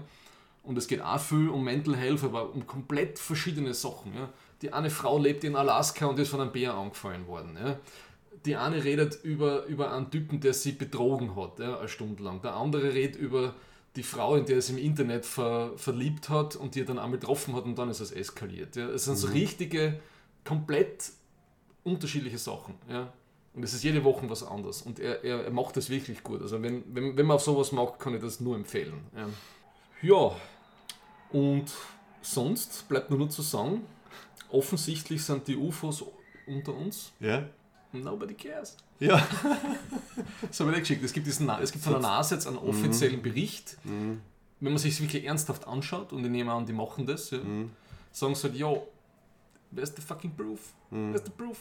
Und das haben sie halt, es ist heute dann, ich habe das parallel laufen lassen, es ist wieder so ein Netflix-Doku, die wieder weniger qualitativ ist, sondern mir ist es wurscht, welcher texanische Milchbauer oder was gesehen hat oder so, ja. Und mir ist egal, wie es dem gegangen ist, nachdem er das. Das ist die ganzen Sachen, wie, das, wie die Leute dann drunter. Das ist mir wurscht. Sagt's mal fucking, sagt's mal, sagt's mal irgendwas. Ja. Es gibt, es, und es, wir sind einfach nicht über die, die Augenzeugenberichte und irgendwelche Lichtkleckse. Ja. Mehr gibt's irgendwie nicht. Ja. Ja, Wobei jetzt sagen muss, ich, ich glaube den Leuten ja, dass sie irgendwas gesehen haben. Ja, Ja. Und da gibt es diesen einen Incident aus dieser ersten Folge, okay, die haben beide diesen Lichtpunkt gesehen, so irgendwo in Texas, da in diesem äh, Deary Country, County, whatever. Und ja, der, und irgendwie zwei F-16 sind hingestartet, ja. Und der andere hat diese zwei F-16 auch gesehen. Dann hat der Typ geschaut, ja, die Radardaten sind so, da hat es irgendeinen Radarkontakt gegeben und das Ding hat kein Beacon gehabt, ja. Glaube ich alles, ja. Doesn't prove anything. Das Einzige, was es heißt, ist, da war was. Ja. Ja. Das ist ja Nomen est Omen. Das heißt, Ja. ein unidentifiziertes Flugobjekt. Das war es definitiv offensichtlich. Genau, ja. und das ist es. Und es Ja. heißt, es heißt nicht außerirdisches Ja. Besuchsobjekt. Also, ja. ja. Wobei, ich muss ganz ehrlich sagen, sind wir froh, dass wir das Problem nicht auch noch haben momentan, so wie es gerade rund geht. Stell dir vor, es taucht da wirklich irgendwas auf und na danke, da wir schauen wieder unsere diversen Regierungen damit sinnvoll umgehen. Ähm, ja. Can possibly go wrong? Ja, ja. Ist halt so, nicht normal. ja, genau. Was? Du tust nicht Auto fahren? Was soll das? Was? Nicht. Ich hab's keinen Laden Jahren kann. Ihr gehört aber nicht daher. Kurze Zwischen. Machen wir eine kurze Pause und man hört gleich im Hintergrund jetzt irgendein Fußballspielen, gell? Ist unten wieder was los? Die Scheinwerfer sind an. Ja. Okay. Ich nehme an. Ich finde das eigentlich ganz nett. Ein bisschen ein Hintergrundatmo ist Ja. für mich voll okay. Gut, wir machen eine kurze Pause und dann kommen wir zu unserem Hauptthema.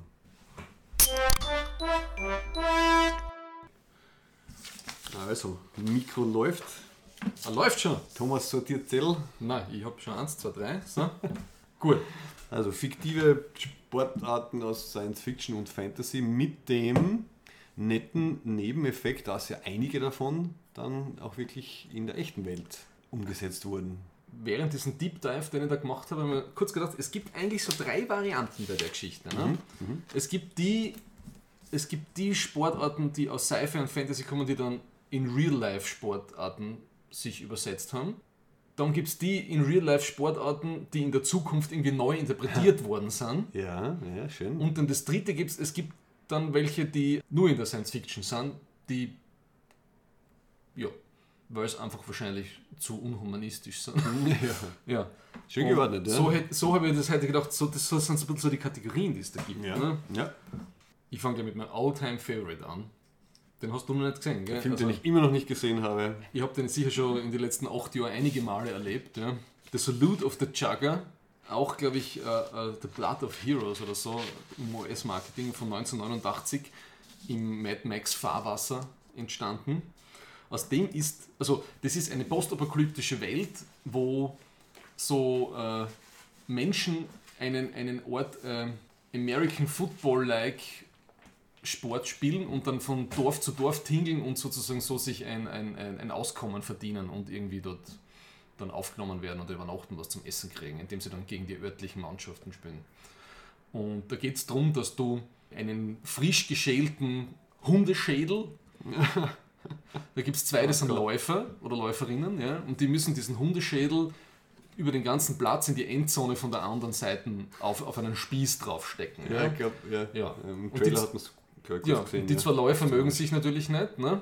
Und dann gibt es andere Spieler, oder die, die Funktionen haben. Dann gibt es halt die Leute, die so Blocker sind, ja? mit so, wie man es aus American Gladiators kennt, mit solchen Stöcken, die ein bisschen gepolstert sind, aber eigentlich nicht wirklich. Ja? Und am Schluss gibt es so einen Typen, mit der so eine Kette schwingt, der beschützt dann immer sozusagen dieses Mahlfeld, diesen Spieß, wo du den Stecken drauf tust. Ja? Äh, Also es kann durchaus mit Verletzungen oder sogar Tod enden, oder? ja, in, in der Serie, äh, in der Serie, dem Film geht es nicht unbedingt sehr, ähm, ähm, wie soll man sagen, achtsam um. Ja. Es, es ist ein, es ist kein, nicht, es ist nicht Vollkontakt, es ist ein All-in until, until to the end Sport. Ja. Ein Blattsport, könnte man fast sagen. Aber es hat sich aus dem der Sport Chugger oder Chugging oder so entwickelt. Ja. Die haben in Deutschland einige Ligen und eine, eine Meisterschaft. Ja. Das finde ich einfach faszinierend, weil du das, die haben ein, ein richtiges Regelwerk. Natürlich ist das kein, es, es ist eher wieder mal Halbkontakt. Es hat, es hat mehr sowas von einem HEMA-Match. Ja, also ja, so eine Mischung aus HEMA und ähm, Lab, äh, Labkämpfe. Ja. Mhm. Genau, Also die genau. Waffen sind halt so diese klassischen Schaumstoff äh, mit Plastik-Dinger. Ja. Ja. Und ähm, da habe ich, das Witzige ist nämlich, vor, vor drei Monaten oder was, war ich mit ein paar Leuten essen und wir sind dann, weil in dem Lokal gerade irgendein Fußballspiel oder was war, sind wir dann irgendwie auf Sport zum Reden gekommen und dann sind wir irgendwie auf dieses Juggers gekommen. Und da haben wir dann, ja, da haben wir dann die Regeln Es gibt noch andere Leute über das reden außer mir. ja, gibt's, gibt's. Genau. Also, also genauso wie du sagst, also faszinierend, die haben das halt dann auf, auf eine Variante umgemünzt, wo man keine Leute umbringt. Ja. Wo man sich halt mit so Labwaffen, aber eben auch, also so, so, so, so eine Stange gibt, es Ja. gibt diese ähm, Kette, wie du beschrieben hast, Ja. nur halt mit einem, einer weichen Kugel drauf. Äh, haben sie das zusammengezimmert. Kannst du mir das erklären bitte, weil ich den Film nicht gesehen habe? In den Regeln von dem Spiel steht dann die ähm, Ja. Zeit wird irgendwie mit Steinwürfen gemessen, beziehungsweise mit Trommelschlägen. Ist das Ja. im Film auch Genau. so? Oder? Es gibt, glaube ich, es gibt dreimal, wenn das jetzt richtig es gibt dreimal 100 Steine. Und weil das ist die, das ist die Postapokalypse, Max. Da hat, Die es, haben gibt, keine Uhren. es gibt da kein Smartphone, es gibt da keine Uhr mehr. Ja. Da ist einer, der hat 100 Steine und der versucht im gleichen Rhythmus Echt? die 100 Steine gegen ein Blech zu werfen. Ja. Und wenn die ersten Ist 100, das cool. wenn die ersten 100 Blechstöße, äh, Steinwürfe vorbei sind, gibt es eine Pause. Okay. Und das gibt es dreimal hintereinander. Das ist irgendwie Ja. witzig, ich finde es total Ja. cool irgendwie. Ja. Das- okay. genau. Okay. Dong, dong, dong. Und Mhm. Ich finde es lustig, dann das anzuschauen, weil es ist natürlich komplett anders als das, als das was es sich bezieht, ne, na, na, nicht. Ne? Mhm. Ähm, ich finde den Film großartig und ich finde es großartig, dass, sowas äh, dass die Leute dann so eine nicht blutige Version aus dem entwickelt haben und total viel Spaß dabei haben. Voll, ja. Die, eh- die, genau, die, die kämpfen dann halt nicht mit K.O. schlagen und so, sondern je nachdem, wer dich wie wo berührt und so, in was für einer Strike-Zone die erlaubt ist, bist du dann halt getimeoutet. Ne? Mhm. So läuft es dann. Und sonst ähnlich. Also auch der Ja. Runner, der, der, Ja. der Quick oder so, der Runner Genau, muss, Quick, halt, ja. muss halt durch Ja. und die anderen müssen halt äh, das versuchen zu verhindern oder halt Ja. dann zu verteidigen.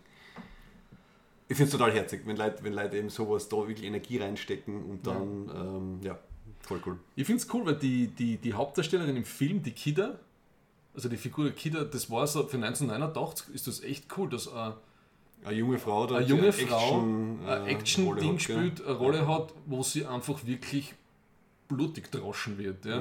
Mhm, Äh, das hat, da da ist kein Auge trocken geblieben. Also, Ja. Und auch, also ja, also im Sinne von, wenn ich jetzt drüber nachdenke, so im Sinne von Diversity und Gender Balance war das eigentlich sehr fortschrittlich. Mhm. Für damals. Ja, für damals. Mhm. Ja. ja. Also gut, also wir sind in, in der Kategorie äh, Spiele, die die die es gibt und die dann Ja. auch nachempfunden wurden. Dann Ja. mache ich gleich weiter mit dem ganz großen für die jungen Leute heute, Ah, nämlich ja. Quidditch. Ja. Quidditch, falls wer es nicht weiß, kommt von Harry Potter. hat in den, in den Filmen und in den Büchern eine recht große, große Rolle. Ich habe jetzt ein bisschen nachgelesen, was die J.K. Rowling dazu gesagt hat. Also sie hat, äh, äh, sie hat gesagt, wie sie halt Harry Potter die Welt erschaffen hat, hat sie gewusst, es braucht irgendeinen Sport, weil er einfach für die, für, für die Gesellschaft, für eine Gruppe von Leuten ist. Es gibt einfach immer einen Sport, der halt die Leute irgendwie zusammenbringt. Ähm, dann hat sie quasi das Quidditch erfunden. Sie hat aber dann auch geschrieben, je länger das gegangen ist, je länger die Bücher gegangen sind, je mehr hat sie es anzipft, die Quidditch-Matches zu schreiben und zu beschreiben. Sie war dann sehr froh, wie dann der letzte, das letzte Match vorbei war, weil sie hat irgendwie gesagt, ja, irgendwann mal gibt es halt keine neue spannende Möglichkeit mehr, halt das, da was zu erzählen und das muss ja dann irgendwas Spezielles passieren.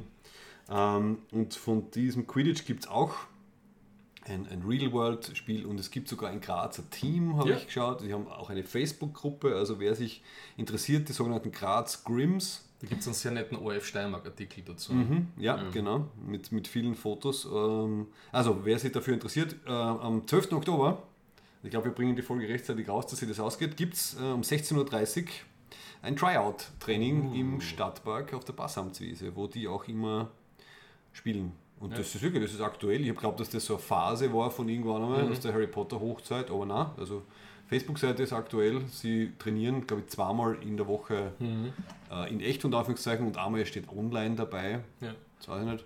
Und das ist viel größer zum Beispiel als dieses Jugger-Ding. Ne? Das denke ich mal. Weil äh, Jugger, das ist, glaube ich, anscheinend so sehr auf Deutschland beschränkt zu sein. Mhm. Und das ist weltweit. Ne? Also EM, WM, da gibt es das alles.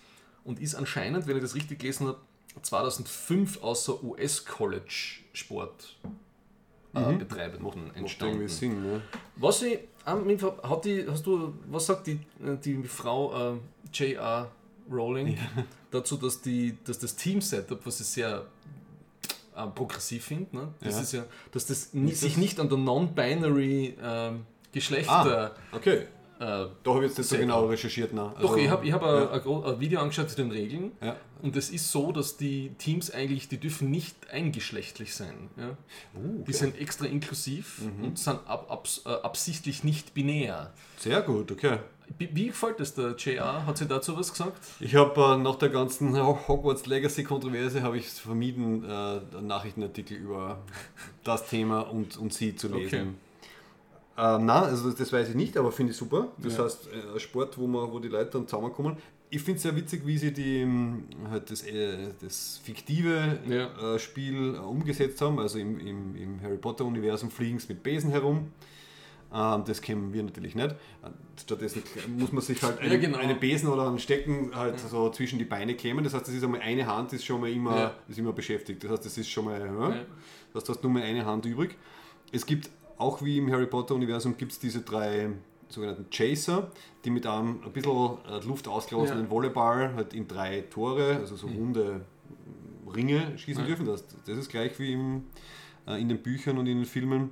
Es gibt auch diese, diese zwei Beater, nur schießen die nicht mit, mit diesem total schweren äh, Mhm. Ball wie in, den- wie in den Geschichten die anderen von den Besen runter, sondern es ist quasi ein bisschen wie Dodgeball. Mhm. Also wenn's dann, wenn, wenn du getroffen wirst von dem Dodgeball, dann musst du, glaube ich, zurück zur, Ja. zur, zur Hin Rücklinie von deiner Mannschaft oder so. Das finde ich, haben sie sehr elegant gelöst. Du hast dann quasi schon zwei Spiele in einem.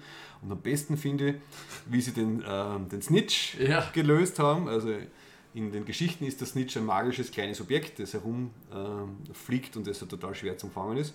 Und in, im, im Real Life so, ist das. ist, es ein, ja. ist es ein Mensch, der, der ähm, zum Beispiel halt hinten, was in der Socke sich äh, hinten äh, draufgegeben hat, wo halt der Tennisball oder was ähnliches drin ist. Und das Lustige ist, das habe ich nicht gewusst, dieser Snitch, der darf natürlich nicht nur auf dem Spielfeld herumrennen, sondern überall.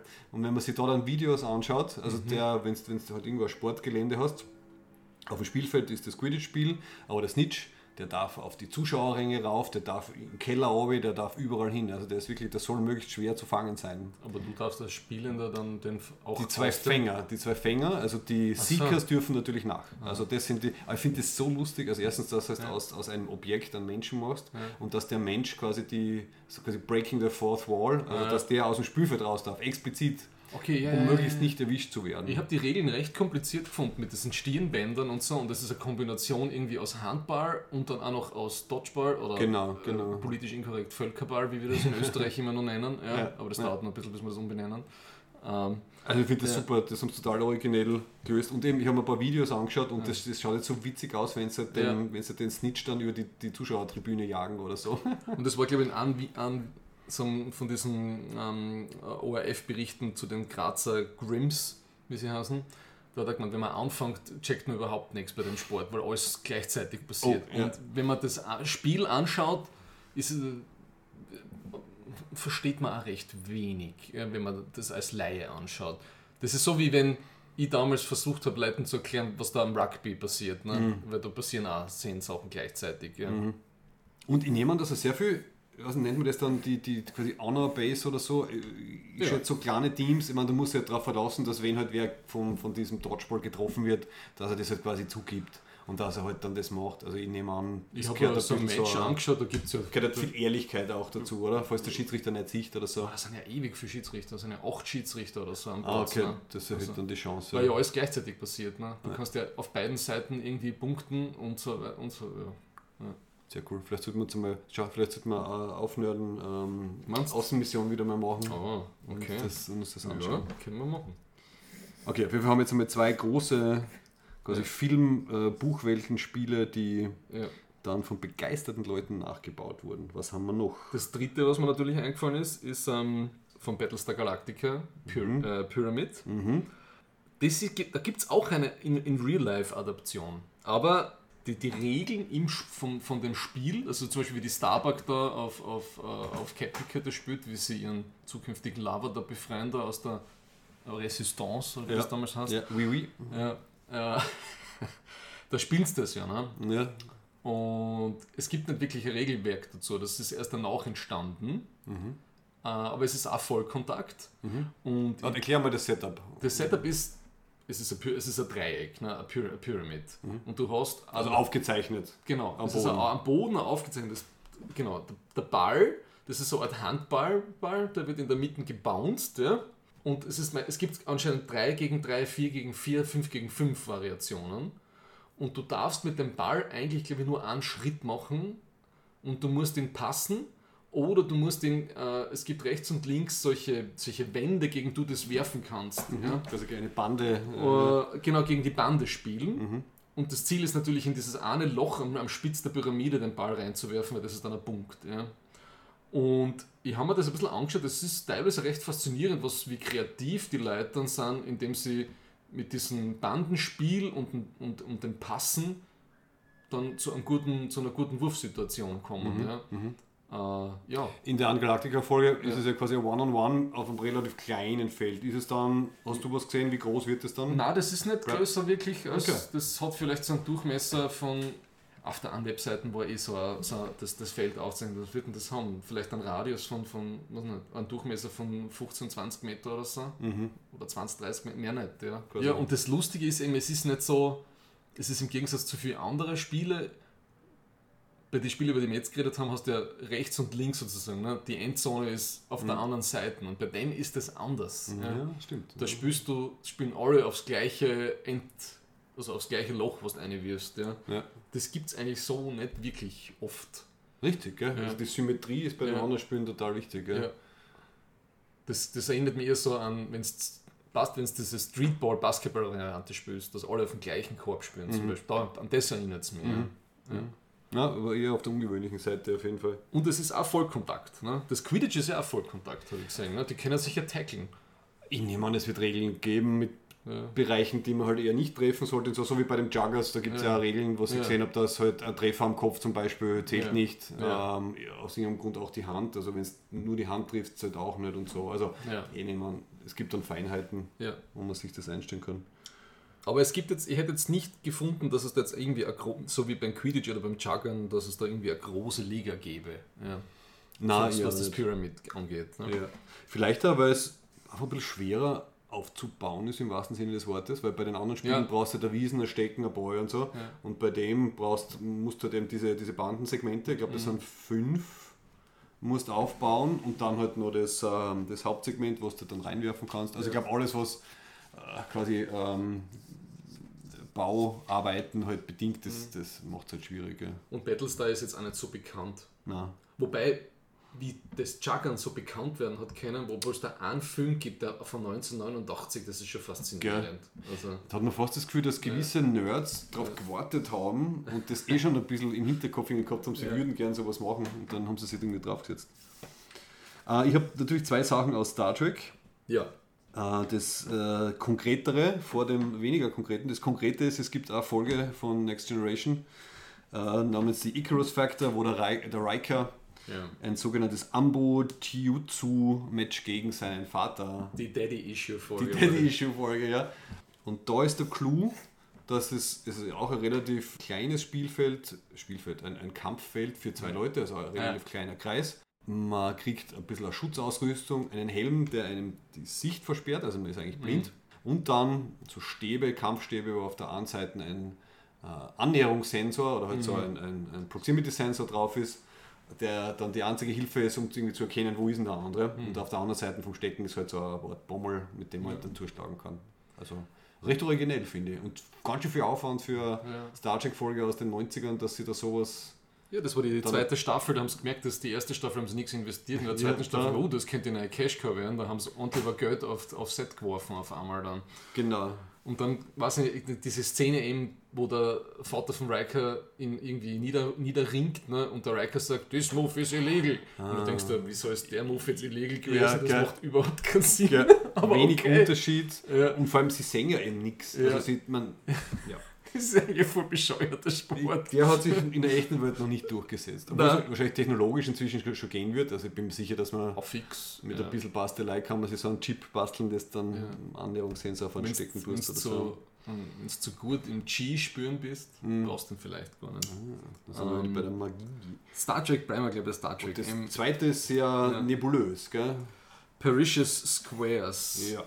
Da gibt es nur Indizien. Ja. Man spielt auf einer Rampe, äh, man kann irgendwo runterfallen, es ist Vollkontakt, Gefährlich, und das ist gefährlich, weil zum Beispiel der, der Captain Cisco war nicht begeistert, dass äh, wir äh, gehört hat, dass der Jake, Jake das spielt. gespielt. Ja. Oh, ja. Ähm, und man, es gibt einen visuellen Beweis, wo, das, wo, der, wo die Tascha Ja und der Worf in diesen, mit diesen blauen American Football-like Anzügen sind. Ne? Und, und irgendwie vor dem Holodeck oder vor was auch immer stehen, weil sie Ja. jetzt dann gleich spielen, aber man sieht es nicht, gell? Man Ich glaube, das sieht's ist die Folge mit den Breen, ne? weil die gehen dann irgendwie, das ist irgendwie von einer Raumstation, spielen sie das. Ja? Kann sein. Sie haben anscheinend gerade Ah, Freizeit. nicht Breen, mit, mit den, den, äh, binären- mit den binären, ja. binären Dingen, ja. ja. Das, äh, Ich- Ansonsten, ich habe nur noch gefunden auf, auf Memory Alpha, also es sind vier Spieler pro Team ja. und es gibt einen sogenannten Ion Mallet, also einen Ionenhammer, ja. mit dem man auch irgendwas machen kann. Also, ja. leider, ich finde es lustig, dass das so präsent ist, obwohl man das eigentlich nie irgendwie gesehen hat. Ja. Das ist halt so 90s Star Trek, man muss sich einfach viel mehr vorstellen, weil no CGI-Budget. Ja. ja. Ähm, wo man mehr gesehen hat bei Star Trek war dann bei Voyager, dieses Zunkatze, dieser Kampfsport, wo der The Rock gegen die Seven of Nine kämpft. Ne? Das war ja auch so ein, Mhm. ein Art von Kampfsport. Ja, ja. Zum Katze. Schau, das habe ich nicht. zum Katze, wahrscheinlich so. Das habe ich keine Erinnerung. Ja, War und- da irgendwas speziell? Oder? Nein, nein, nein, nein, nein, es war mehr so, so Ultimate Fighting mäßig. Ne? Hm. Und was mir dann eingefallen ist, ist dieses, diese Tennis-Variante, die der O'Brien mit dem Bashir spielt. Ja? Ah, Dieses 3D-Tennis, dass du. war es ein bisschen Squashing? Das war so dann? ein squashiges, Ja. ja, ja, ja, ja Racquetball-mäßige Variante. Ja. Was dann wieder so ist, okay, das, was wir jetzt schon haben, irgendwie. Und die, die Kira spielt ja Handball, das gibt es ja auch so ein bisschen in, in, in, in, in, der Realität, ja. Dass man gegen Also, wo man keinen Schläger hat, sondern so mit, der, nur... mit der Hand den Ball klatscht. Ne? Ja. Ja. Nein, apropos ähm, alte Spiele nehmen und neu entwickeln. Ich war vor ein paar Wochen mit äh, unter anderem meinen Neffen beim, bei dem Minigolf wieder, wo wir dein, zu deinem Geburtstag waren, Ja. vor, vor ein paar Jahren. Und da ist jetzt was Neues davor, nämlich ein Pa- Paddle-Tennis. Hast du von dem schon mal was gehört? Ich habe gehört, dass das die stärksten wachsende Tennis-Variante, ich verstehe es nicht. aber, Anscheinend. ja. Also sie haben dort eben vor diesem Minigolf äh, haben sie zwei, zwei oder drei solche Plätze hingebaut. Also es Ja. ist, es ist kleiner als Ja. Tennis. Ja. Man spielt es, glaube ich, nur zu viert. Also ich glaube glaub, zu zweit irgendwie Okay. ist nicht gern gesehen oder so, also man spielt zu viert. Es ist viel kleiner und der Schläger ist anscheinend so speziell und vielleicht auch der Ball, weiß nicht, dass er, dass er langsam ist. Also quasi du hast ein kleines Feld, deswegen muss der Ball langsamer sein und ist dann auch so ein komischer Hybrid aus Tennis und Squash eigentlich. Mhm. Und ich habe dann mit dem Typen dort geredet, der hat gesagt, ja, das gibt schon lange, halt USA und Co. Mhm. Und erst jetzt schwappt es quasi rüber zu uns, dass halt auch in der Shopping City am Dach landet. Also ja, die Leute, Ah. vers Leute versuchen immer wieder äh, Dinge auszuprobieren. Ja, Tennis ist einer der wenigen Sportarten, bis auf Tischtennis habe ich das nie gespielt. Ja. Es braucht halt so viel Platz. Ja, Und nur zwei Leute hirschen dann auf diesem riesen präparierten Platz herum und du brauchst so viel Equipment und so. Du tust die ganze Zeit, Tischtennis du tust die ganze Zeit nach rechts, links sprinten. Ne? Ich weiß Ja. nicht. Nicht gut für die Knie Knie. weh, wenn Ja. das schon. Ja. Ja. Old, old Man Talking. Ja. Ja, und es gibt halt generell also in der Zukunft, in der fiktiven, diese ganzen Gladiatorenspiele. Ne? Oh, die sind ganz, ganz oft. Ja. Wobei man dann, ja, das wäre eigentlich die vierte Kategorie, oder? Ja, genau. Das ist ja dann nicht wirklich ein Ja. Sport, mehr so Entertainment. gell? Ja, also das ist äh, mehr so Gladiatorenmäßige Running Man und Hunger Games, diese ganzen Sachen. Das ist ja eigentlich kein Sport, ja. Vor allem, weil man ja teilweise nicht freiwillig in diesen Sportarten teilnimmt. Nein. Und da passt, finde ich ganz gut, dieses Rollerball ein. Oh ja. Wir haben das ja, habe ich mich erinnert, wir haben das versucht, einmal beim Track Dinner Video anzuschauen. Sind Ich halt hab- nach Fahrt worden? Ich habe das, hab das ausgepackt bei der Grazer Mediathek und wir haben das nach 10 Minuten abgeschalten, weil das einfach so ein langsamer Film aus 1975 ist, dass wir da wirklich fast eingeschlafen sind in der ersten Viertelstunde. Ja. Ja, und die Action kommt erst später, gell? Das große Äh, Finale und so. Ja, angeblich ist, es, ist das Rollerball-Konzept in Videogames eingegangen, habe ich nachgelesen. Äh, die Idee geben, ja. und diese Sequenz von diesem MGM, den er da jetzt geschickt hat, von diesem einen Match Houston gegen irgendwas, ja, Mhm. Gegen Tokio. gegen Tokio, das ist echt cool gemacht. Also Voll. vom Set. Also es wird da roulette-mäßig eine Metallkugel in so einem Kreis, in so, rund, in so einem runden, das schaut aus wie so ein, Indoor-Radlrennstrecke. Genau, es schaut's ist aus. ziemlich groß, gell? Ja. Ja. Und dort sind halt, was nicht, 10, 15 Leute, die, die, die, die, die versuchen, diese Kugel dann auch in so, in so ein magnetisches Tor zu werfen. Und es sind nicht nur Leute auf Rollschuhen, sondern auch. Auch auf Motorrädern, wo du die hinten anhängen kannst. Äh, Ja. Man merkt irgendwie, wenn man, wenn man das schaut, dass das eigentlich überhaupt keinen Sinn macht, was die da tun. Ja, aber, aber ja. Aber es schaut gut aus. Aber es schaut Also gut ist, aus und es ist sehr brutal, Äh, ja. weil das in einer Corporate World ist, wo die Corporations sozusagen die Städte führen und, und die Corporations so Brot- und Spielemäßig, damit niemand den Status quo hinterfragt, äh, diese Spiele haben. Ja. Genau, und der Film spielt im Jahr Ja. 20- 2018. Ja. Also Wir sind schon drüber. ja. Ah, Aber das in Real Life einmal zu sehen, wäre Ja, also das, lustig. das wäre das wär ein, ähm, ein, ein klischeehafter ähm, Bachelors äh, ihr Abschied äh, Ja. für Männer, oder? Wenn Ja. irgendwo, irgendwo im Niemandsland zwischen, zwischen zwei Landesgrenzen baut wer sowas auf und sagt, so Burschen, wollt ihr eine, eine zünftige männliche Sportart? in, in, ähm, in internationalen Gewässern macht man das. Da Wie das, wie das Ape-Fighting bei Simpsons. Ne? Ja, Das ah, ja genau, genau, genau. ich hab so müssen Schiff- halt, Schiff oben, gell? Es ja. gibt so eine Liste auf Wikipedia mit Fictitious Sports and Games Mhm. und da war Ape-Fighting von Simpsons drin. Ich hab gedacht, was ist das? Wieso ist das so? Da haben sie echt alles genommen. Oh, und es gibt aber auch, also es gibt, in echt gibt es es nicht, aber es ist, ist sicher inspiriert vom echten Roller Derby. Aha. Ähm, das natürlich weniger brutal ist. Also gibt es aber auch einige Videos auf YouTube, die man sich anschauen kann. Da sind fünf Leute pro Mannschaft äh, am Feld, eben a- alle auf Rollschuhen, fünf Leute. Eine Person ist äh, die Person, die Punkte machen kann und die die gegnerischen äh, Spieler quasi umrunden. Also, also wenn, wenn, sie, wenn die Person das halt schafft, ähm, aus dem fast Rugby-artigen Huddle da irgendwie rauszukommen und die runde oder ovale Bahn halt so zu fahren, dass sie bei den anderen vorbeifährt, dann ist sie für jeden, bei dem sie vorbeifährt vom Gegner, kriegt man einen Punkt. Das wird aber verhindert von vier Leuten aus dem anderen Team und wird aber begünstigt von vier Leuten aus dem eigenen Team. Also es war, aber das ist dann passiert dann eh auf dem Film dann, oder was? ja, das Spiel gibt es schon länger. Also das äh, es gibt seit den 30ern Roller, Was? Roller Derby. Really? Ja. ja. Aha. Und das ist eben aus, dem, aus den klassischen Skate-Sports irgendwie entstanden. Also zuerst sind die Leute halt nur mit, mit Rollschuhen gefahren und dann hat sich halt äh, irgendwie dieses Spiel entwickelt. Okay. Also das ist dann die friedliche Variante davon. Also mit so, mit so, auch so mit so Teilkontakt, aber man darf halt irgendwie jetzt nicht schlagen oder, oder Haxel stellen. Es ist so eine Art fünf Personen Rugby auf Rollschuhen, wo man im Kreis fahren muss. Nur halt ohne Ball, sondern es geht darum, die, die Leute zum Runden. Gibt es auch ein paar sehr schöne Videos. Es gibt eine Doku, die heißt, die habe ich aber nicht ganz gehört, die heißt Roller Derby, Skate Fast, Hit Hard. Zum Beispiel. Also, ja.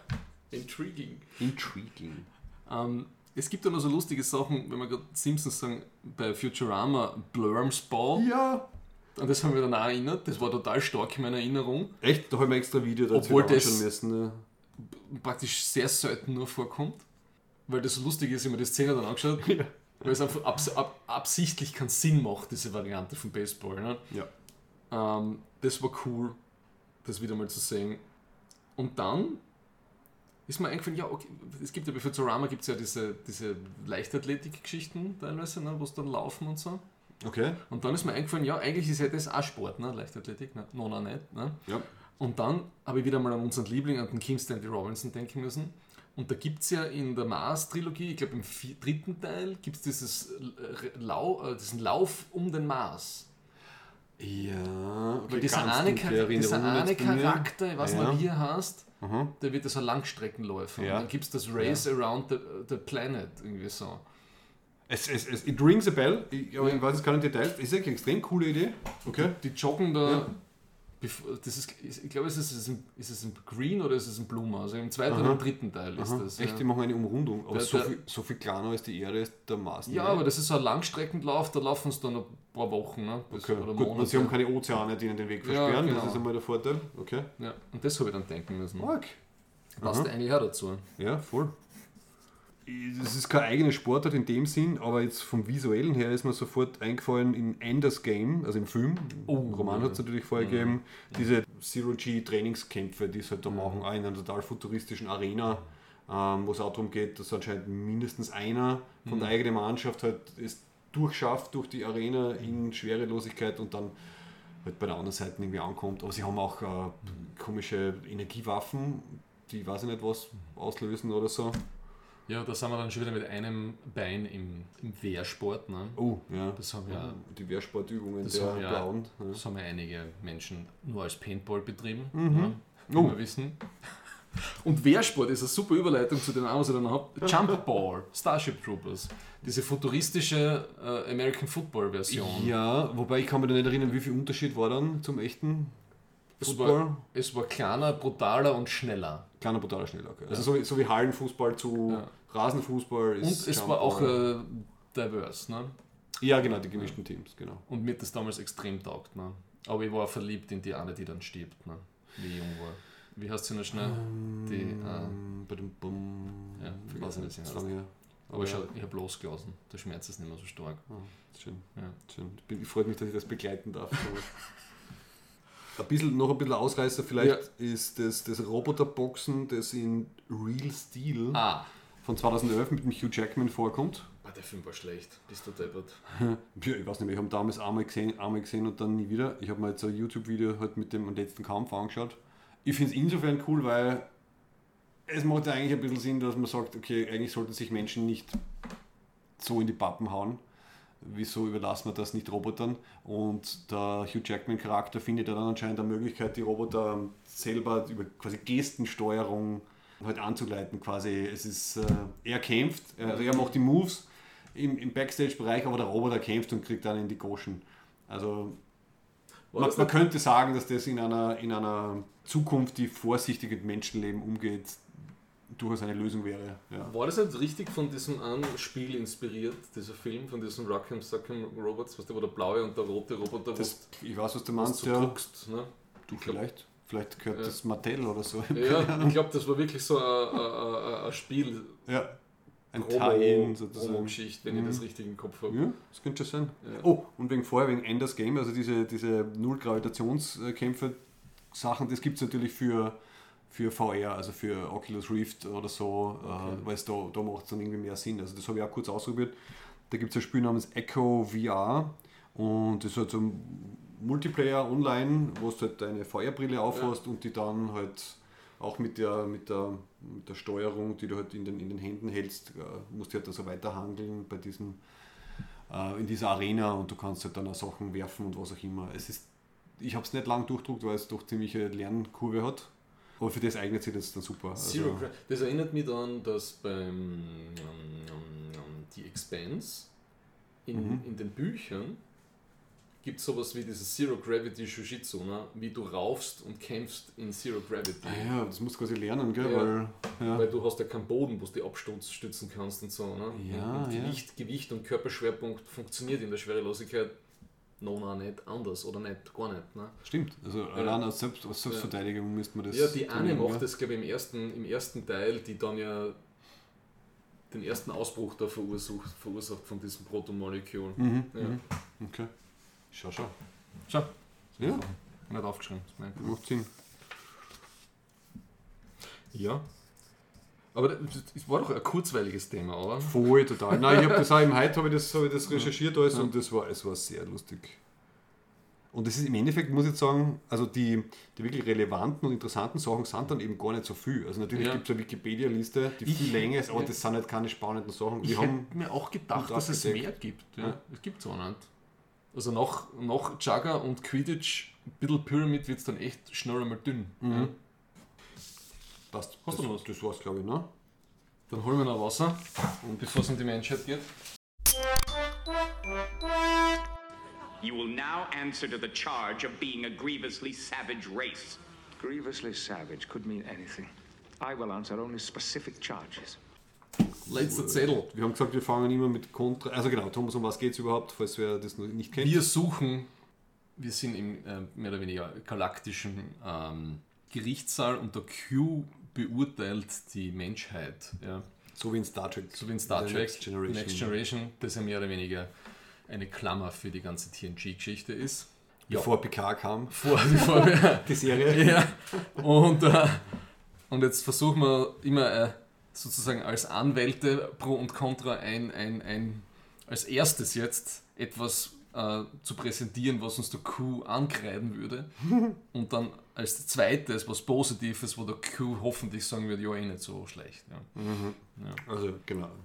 Was mich beschäftigt hat, das hat da gut eingepasst, es ist negativ jetzt, ja. Äh, wie ist das, das, das, das österreichische Opfertum, ja. Weil wir ja immer so arm sind, ja. Wir können gar nicht anders, wir müssen noch so viel russisches Gas verbrauchen. Alle anderen Länder schaffen, aber wir nein, das ist, wir können da nichts dafür. Und es hat so einen wirklich Orgen vom Politikus, so ein Op-Ed kommt in die Show Notes, so dieses, dieser Austrian Victimhood, wie das immer so präsentiert wird und das tut, und wo das herkommt auch, ja. Das kommt so geschichtlich so aus dem Zweiten Weltkrieg, habe ich erst ein bisschen das Gefühl, ja? Ja. wo, wo das, das unserer nationalen Seele, das so drin ist, dass wir das Opfer sind. Weil 1943 Moskauer Deklaration haben die Alliierten gesagt, die Österreicher sind das erste Opfer Ah, ja, genau. das hat alles ein bisschen miteinander zu tun und wir sind sowieso immer Opfer. Wir, Ja. wir sind immer die anderen schuld. Äh, als gelernter Österreicher glaubt man, dass das bei allen Ländern so ist, aber ich glaube, das ist nicht so, oder? Ist Nein, das, ich das, nicht. Die Arte hat eine großartige Doku gemacht, äh, Nazis Made in Austria, wo es auch sehr stark um das geht. Mhm. Und deswegen habe ich mir gedacht, das würde uns der Q sehr stark ankreiden. Ja. Auf jeden Fall. Und inzwischen könnte man schon glauben, dass die österreichische Opferhaltung ist äh, schon unter UNESCO äh, Weltkulturerbe, Ja. oder? Das ist sicher schon irgendwo eingetragen. Wie lange man das durchhalten kann. Es ist Ja. wurscht, um was es geht. Ja. Okay, ja, mein Kontra ist, ist auch über Österreich, aber ein bisschen eigentlich äh, mehr komödienhaft. Also wir haben die operettenhafteste Woche oder die letzten zwei Wochen hinter uns, die es jemals gegeben hat, wirklich. Weil, zusammenfassend, das Meinungsforschungsinstitut SORA schickt versehentlich ein E-Mail mit einem SPÖ-Kampagnenplan an irgendwie 800 Leute, falscher E-Mail-Verteiler. Nachdem die ÖSPÖ aber nie gefragt hat. Ja, das das war so ein, ein An Angebotsding. Ja. Die ÖVP verschickt versehentlich ein Mail mit Untersuchungsausschusssplänen gegen fast alle anderen Parteien, inklusive des eigenen Koalitionspartners, Mhm. unter anderem an die Neos. Das waren die digitalen Fails, der geografische Fail und der Gesinnungsfail war zwei Ex-FPÖler fliegen nach Afghanistan und reden mit den Taliban. Hätte es reinziehen, so wie der Kichel. Habe ich nicht aufgeschrieben, ist mir jetzt spontan eingefallen. Und das vierte war natürlich der Bundeskanzler Nehammer, empfiehlt anscheinend ähm, bei einem launigen Stelldichein äh, mit anderen ÖVP-Menschen armen Familien ihren Kindern McDonalds zu kaufen, damit sie eine warme Mahlzeit haben und macht sich generell über Teilzeitkräfte lustig. Also das, war, das war jetzt die letzten eineinhalb Wochen, oder? Das Was ist sehr so Österreich. ja, Unterhaltungswert war hoch. Der Ja. war hoch, aber man kann sagen, also ist vielleicht nicht kontra Menschheit, sondern kontra Österreich. Ja. Ja. So, bitte, was haben wir pro? Pro. Was ist sehr positiv, was man dann wieder ein bisschen Zuversicht und Hoffnung bringt, sind solche Aktionen wie das der mittlerweile schon vergangene G20-Gipfel, der in Indien war. Da hat es eine Petition von über 300 Millionärinnen und Expertinnen zu diesem Re- Reich- und Armutsthema gegeben. Also das sind ein Haufen Millionäre, die sich für in einem offenen Brief für eine höhere und gerechtere Besteuerung von Reichtum einsetzen. Ja? Und da geht es jetzt nicht darum, dass, den, dass denen alles weg, dass, dass, dass sie sagen, sie geben alles her oder es geht ihnen alles weg, sondern es geht nur darum, dass man einfach ein Level schaffen, wo die Reichen, die können so ruhig reich sein, so reich sein, wie sie wollen. Ja? Nur, dass man halt eine gewisse Basis schafft, damit die Leute, rund, die drunter sind, nicht irgendwie äh, am Limit oder unterm Limit sind. Ja. Dass die Gesellschaft nicht auseinanderbricht. Ja. Ja, und das ist kein, wieso, das ist keine Aktion vom Internationalen Gewerkschaftsbund oder so oder von der internationalen. Es steht da in jedem OECD-Wirtschaftsbericht steht drinnen, dass die starke zunehmende Ungleichheit, dass das auch für das, ob man das jetzt gut findet oder nicht, aber auch für das Wirtschaftssystem, was wir jetzt haben, zunehmende Belastung wird, ja, weil es Knirschen anfängt an, an gewisse Stellschrauben. Ja, ja. das finde ich positiv, dass es zumindest solche Zeichen und Signale gibt. Ja.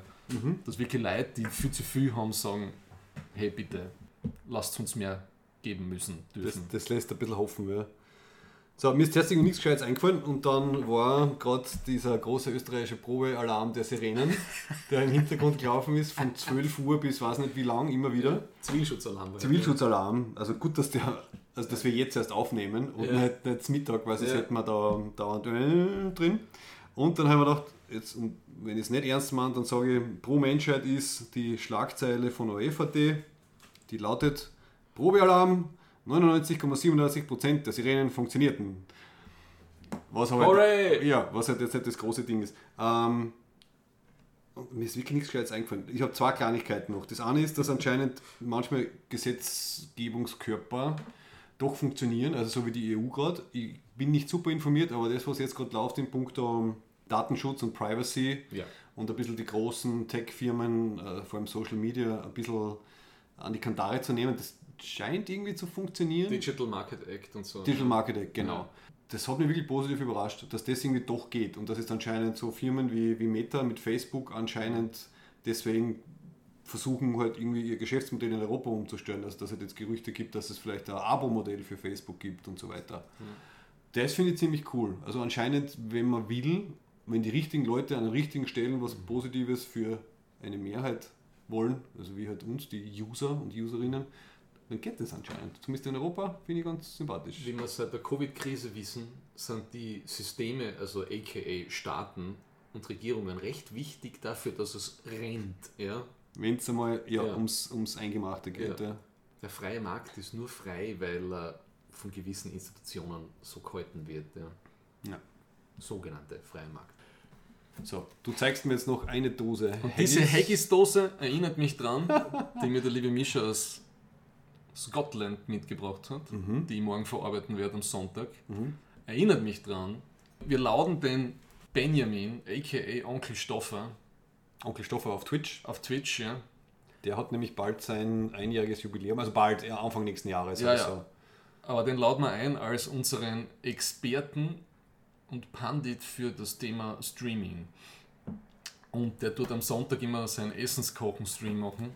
Und deswegen Deswegen hat dich die Haggis-Dose daran erinnert. Genau. Genau, also wir haben den, Benjamin sicher schon öfters erwähnt, weil er einer unserer, Mhm. unser erstens guter Freunde, zweitens Ja. fleißiger Podcast-Hörer und drittens eben seit Anfang dieses Jahres auch Twitch-Streamer ist. Und eben lustigerweise, wie du sagst, also nicht nur Gaming, sondern auch Kochen. Das ist eine ziemlich coole Mischung. Und aufgrund seiner Performance, wenn er uns dann besucht, könnte er eine, nach dem Wolfgang eine zweite Ehr- auf, Aufnahmen-Ehrung hageln. Ja.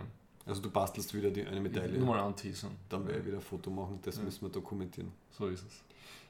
Cool, also das wird auf jeden Fall unser nächster Gast. Gast, aber nachdem dieses Jubiläum, also wir, ich bin ja ein großer Jubiläumsfan, Ja. also wenn ihm sein Jubiläum, wann wird das sein? Februar, März? Ach so, Also wenn es so spät. Wenn es doch zu spät ist, dann Ach wieder, so. dann wieder zwar unser, unser nächster Gast, aber vielleicht gibt es eine Folge dazwischen. noch. Ah, na, da werden wir schon Weihnachtsfolgen vorher machen. Genau. Okay. Ja. Aber ich freue mich schon voll. Ja. Also, Ja. ich- weil äh, erstens macht er die Sache sehr gut, zweitens kann er uns sicher viel erzählen, weil Ja. er hat sich da wirklich eingefuchst. Und äh, das wird eine coole Folge. Gut. Ja, ab, ab ins Kork mit uns. Hä? Wir sind ziemlich pünktlich, wir haben gesagt, wir werden um 8 Ja. ungefähr dort sein, das schaffen wir. Haben wir das gesagt? Passt.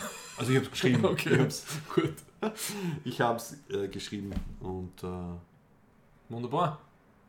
schönen Abend.